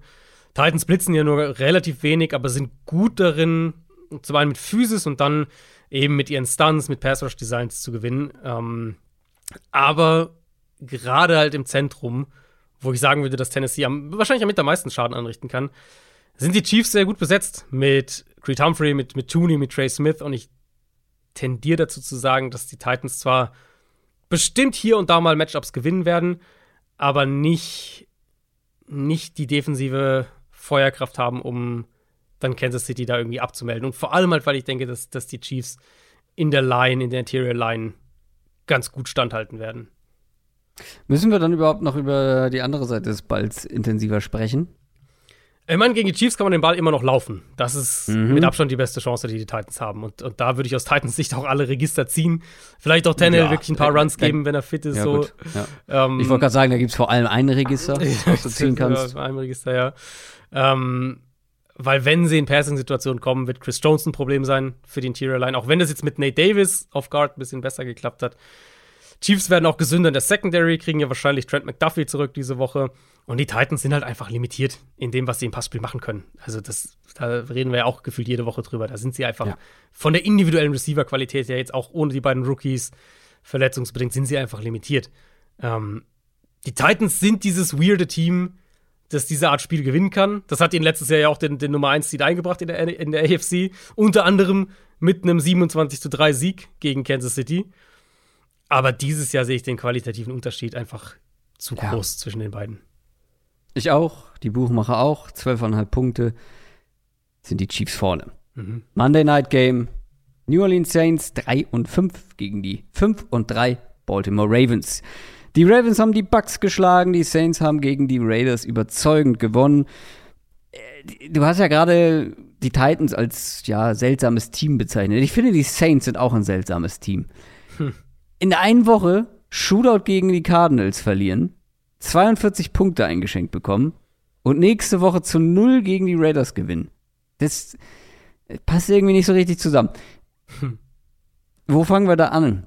Ähm, Nochmal bei Andy Dalton, weil solange mhm. er so mhm. spielt, gibt es nicht so richtig einen Grund, James nee. Winston spielen ja. zu lassen, ne? Finde ich auch nicht. Ja, habe ich mir auch als Notiz so ein bisschen gemacht. So ein bisschen schade, dass wir die Saints Offense einfach nicht in Bestbesetzung sehen, so ja, richtig. total. Da meine ich, genau, da meine ich jetzt nicht den Quarterback, sondern halt Landry, dann immer wieder ist die Frage, kann er spielen? Ja, okay, nee, doch nicht. Michael Thomas das Gleiche.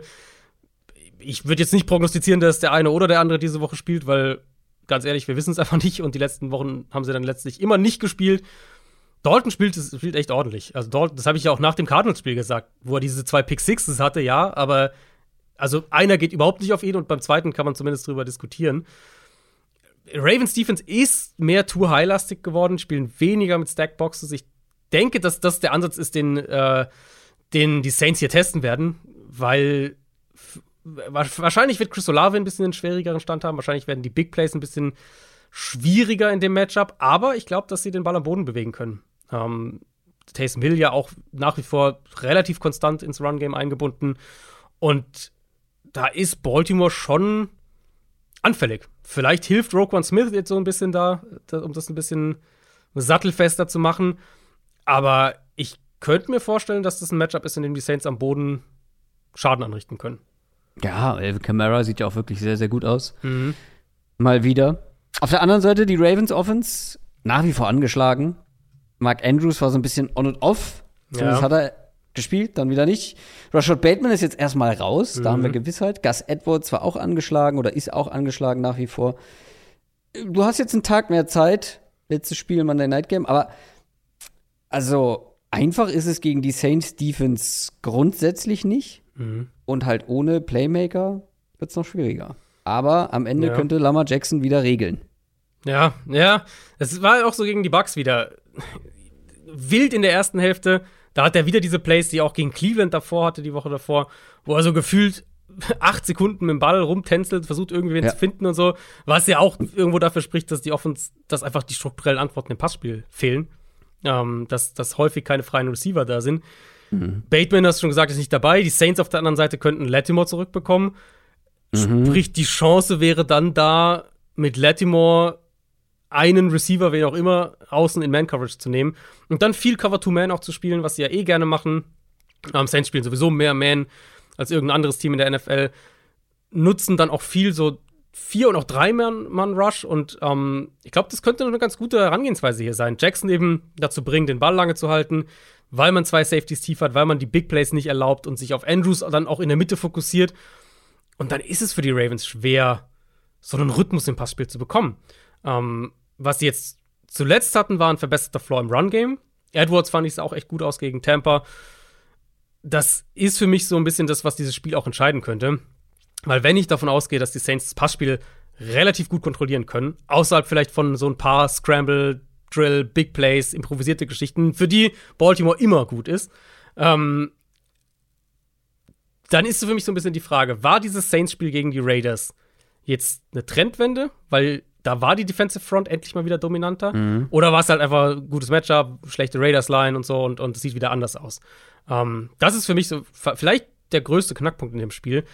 Weil nochmal, ich finde, Baltimore hat im, im Run-Game echt einen Floor wieder gefunden und die Ravens O-Line sieht auch immer besser aus. Und deswegen wenn die Saints anfangen müssen, mehr Ressourcen in die Box zu stecken, um den Run zu stoppen, dann könnte das vielleicht der Knackpunkt sein, damit die Ravens offensives Spiel gewinnen kann. Und auf der anderen Seite eben weiß, weiß ich nicht, wie viele gute Matchups Baltimore im Passspiel generell findet. Eben mit der Aussicht, dass du auf jeden Fall ohne Bateman spielst und die Saints vielleicht Lattimore haben. Ich finde dieses Spiel ganz schwierig einzuschätzen. Also, mhm. das liegt vor allem an den Saints, dass ich, dass man nicht so richtig weiß, was man von ihnen bekommt. Offensiv und defensiv. Aber bei den Ravens ist es ja ähnlich. Und da weiß ja noch nicht mal Stand heute, wer letztendlich spielt. Die Ravens sind mit drei Punkten auswärts Favorit. Ich würde auch eher sagen, dass die Ravens hier Favorit sind. Aber sicher bin ich mir nicht. Ähm, ja, ich habe die Ravens, also ich tippe auch auf die Ravens, ähm, aber ich verstehe dein Gefühl. Einfach auch, weil ja diese Geschichte mit Baltimore, das ist ja jetzt nichts Neues, da reden wir jetzt auch schon oft, eigentlich letztes Jahr schon drüber, dass es halt einfach schwer ist, so all in mit den Ravens zu gehen, solange man sich nicht sicher sein kann, dass sie im Passspiel Antworten haben. Ja, und genau. An dem Punkt sind wir halt irgendwie immer noch. Ja, und äh, wir sind jetzt am Punkt angekommen, an dem wir mit allen Spielen durch sind. Wie gesagt, eine, einige Teams in der Bye Week, nicht in der Bye Week, ist unser Tippspiel. Da gab es folgende Entwicklung. Du hast vorgelegt ähm, mit einem, mit wie vielen Punkten? Zwei? 2,5. 2,5 hast du geholt. Broncos, ja. Dann hattest du viel Hoffnung, dass ich scheitere. Und dann kam Taylor Heinecke. Taylor Gemeinecke. Taylor Gemeinecke, ja. ähm, ich weiß nicht, was daran gemein ist, der einfach nur gezeigt hat, was er kann und äh, ja, hat mich gezogen, hat mich in den Rucksack gesteckt und ähm, dafür gesorgt, dass ich nicht nur in Führung bleibe, sondern auch noch mal 0,5 Punkte gut mache, weil ich glaube, ich hatte drei mhm, Punkte. Du hattest drei, genau, ja. Du müsstest jetzt bei sechs stehen und ich bei äh, 3,5. So müsste es sein, ja. Das heißt, du darfst wieder mal vorlegen. Wen nimmst du? Ja, ich muss sagen, nicht so wahnsinnig viele Spiele, die mich angesprungen haben diese Woche. Ähm, nee. Also was Außenseite angeht. Ja, geht Sind halt, so. Siehst du auch in den Lines, ich meine, du hast die Eagles mit 14, du hast die Bengals mit 7,5, du hast die Bills mit 13, ähm, Chiefs haben wir gerade gesagt, 12,5. Also sind auch einfach viele klare Favoriten, wo ich jetzt auch nicht von der Mega-Überraschung ausgehe. Deswegen äh, nehme ich die Rams mit drei Punkten Außenseiter. Das ist für mich ein Spiel, ich glaube, glaub, es ist durchgekommen, dass wir, dass es so ein Krisengipfel, den irgendwie jeder gewinnen kann. Und ähm, mich ja. würde es einfach vom Matchup her nicht wundern, wenn es die Rams sind. Und deswegen nehme ich ja. die drei Punkte. Ja, finde ich gut. Das wäre, glaube ich, auch so der einzige, das einzige. Ah, die Seahawks gegen die Cardinals. Das war auch meine noch. andere Überlegung, genau. Aber da sind mir zwei Punkte zu wenig. Oder? Oh, jetzt muss ich mich entscheiden. Die Rams hätte ich natürlich auch gerne genommen. Das mhm. gebe ich schon gebe ich schon zu. Kannst natürlich auch noch mal Taylor Heinecke nehmen? Nee, nee, nee, nee. Das geht nicht, das geht nicht gut. Das geht nicht jedes Mal gut. Die Seahawks mit zwei gegen die Cardinals. Ich traue den Seahawks da jetzt mit Andrew Hopkins. Ich glaube, es ist ein ganz gutes Matchup. Ich gehe hier auf Nummer sicher. Mm. Das habe ich auch schon mal gedacht. Das habe ich auch schon mal gedacht. Ja, soweit man in der NFL auf Nummer sicher gehen kann, und nehme einen Favoriten und ich nehme ah, die Bills oder die Chiefs. Ich nehme die Chiefs. Ah, okay. Ich hätte die Bills genommen, wenn ich auf einen Favorit gegangen wäre. Zach Wilson schlägt die Bills nicht. Vielleicht fliegt mir das ja. furchtbar um die Ohren am Sonntag, aber. Zach nee, Wilson ich bin ja genau der gleiche Mann. Ich hab's ja sogar gesagt. Jetzt weiß ich auch nicht, warum ich auf die Chiefs umswitche. Aber ich bleib dabei. Ich hab's gesagt. Äh, ich nehme die Chiefs gegen die Titans. Weil ich glaube, die Chiefs sind insgesamt zu stark. Oh, Primetime gegen die Titans. Instant Regret einfach sofort da. Oh, schwierig. Naja, gut, das war's für diese Woche von Downset Talk. Letzte Worte, Adrian. Viel Spaß diese Woche, wie immer. Genießt das, äh, das NFL-Wochenende und denkt dran, dass das Donnerstagsspiel noch mal eine Stunde früher anfängt. Das wäre so schön gewesen, wenn du einfach nur Let's Ride gesagt hättest. Aber gut, nächstes Mal vielleicht. Der Wright, der spielt doch gar nicht diese Woche.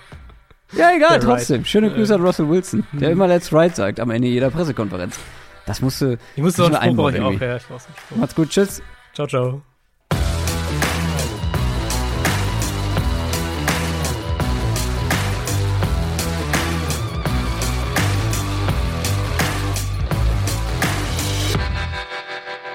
Downset Talk Nation. Let's ride.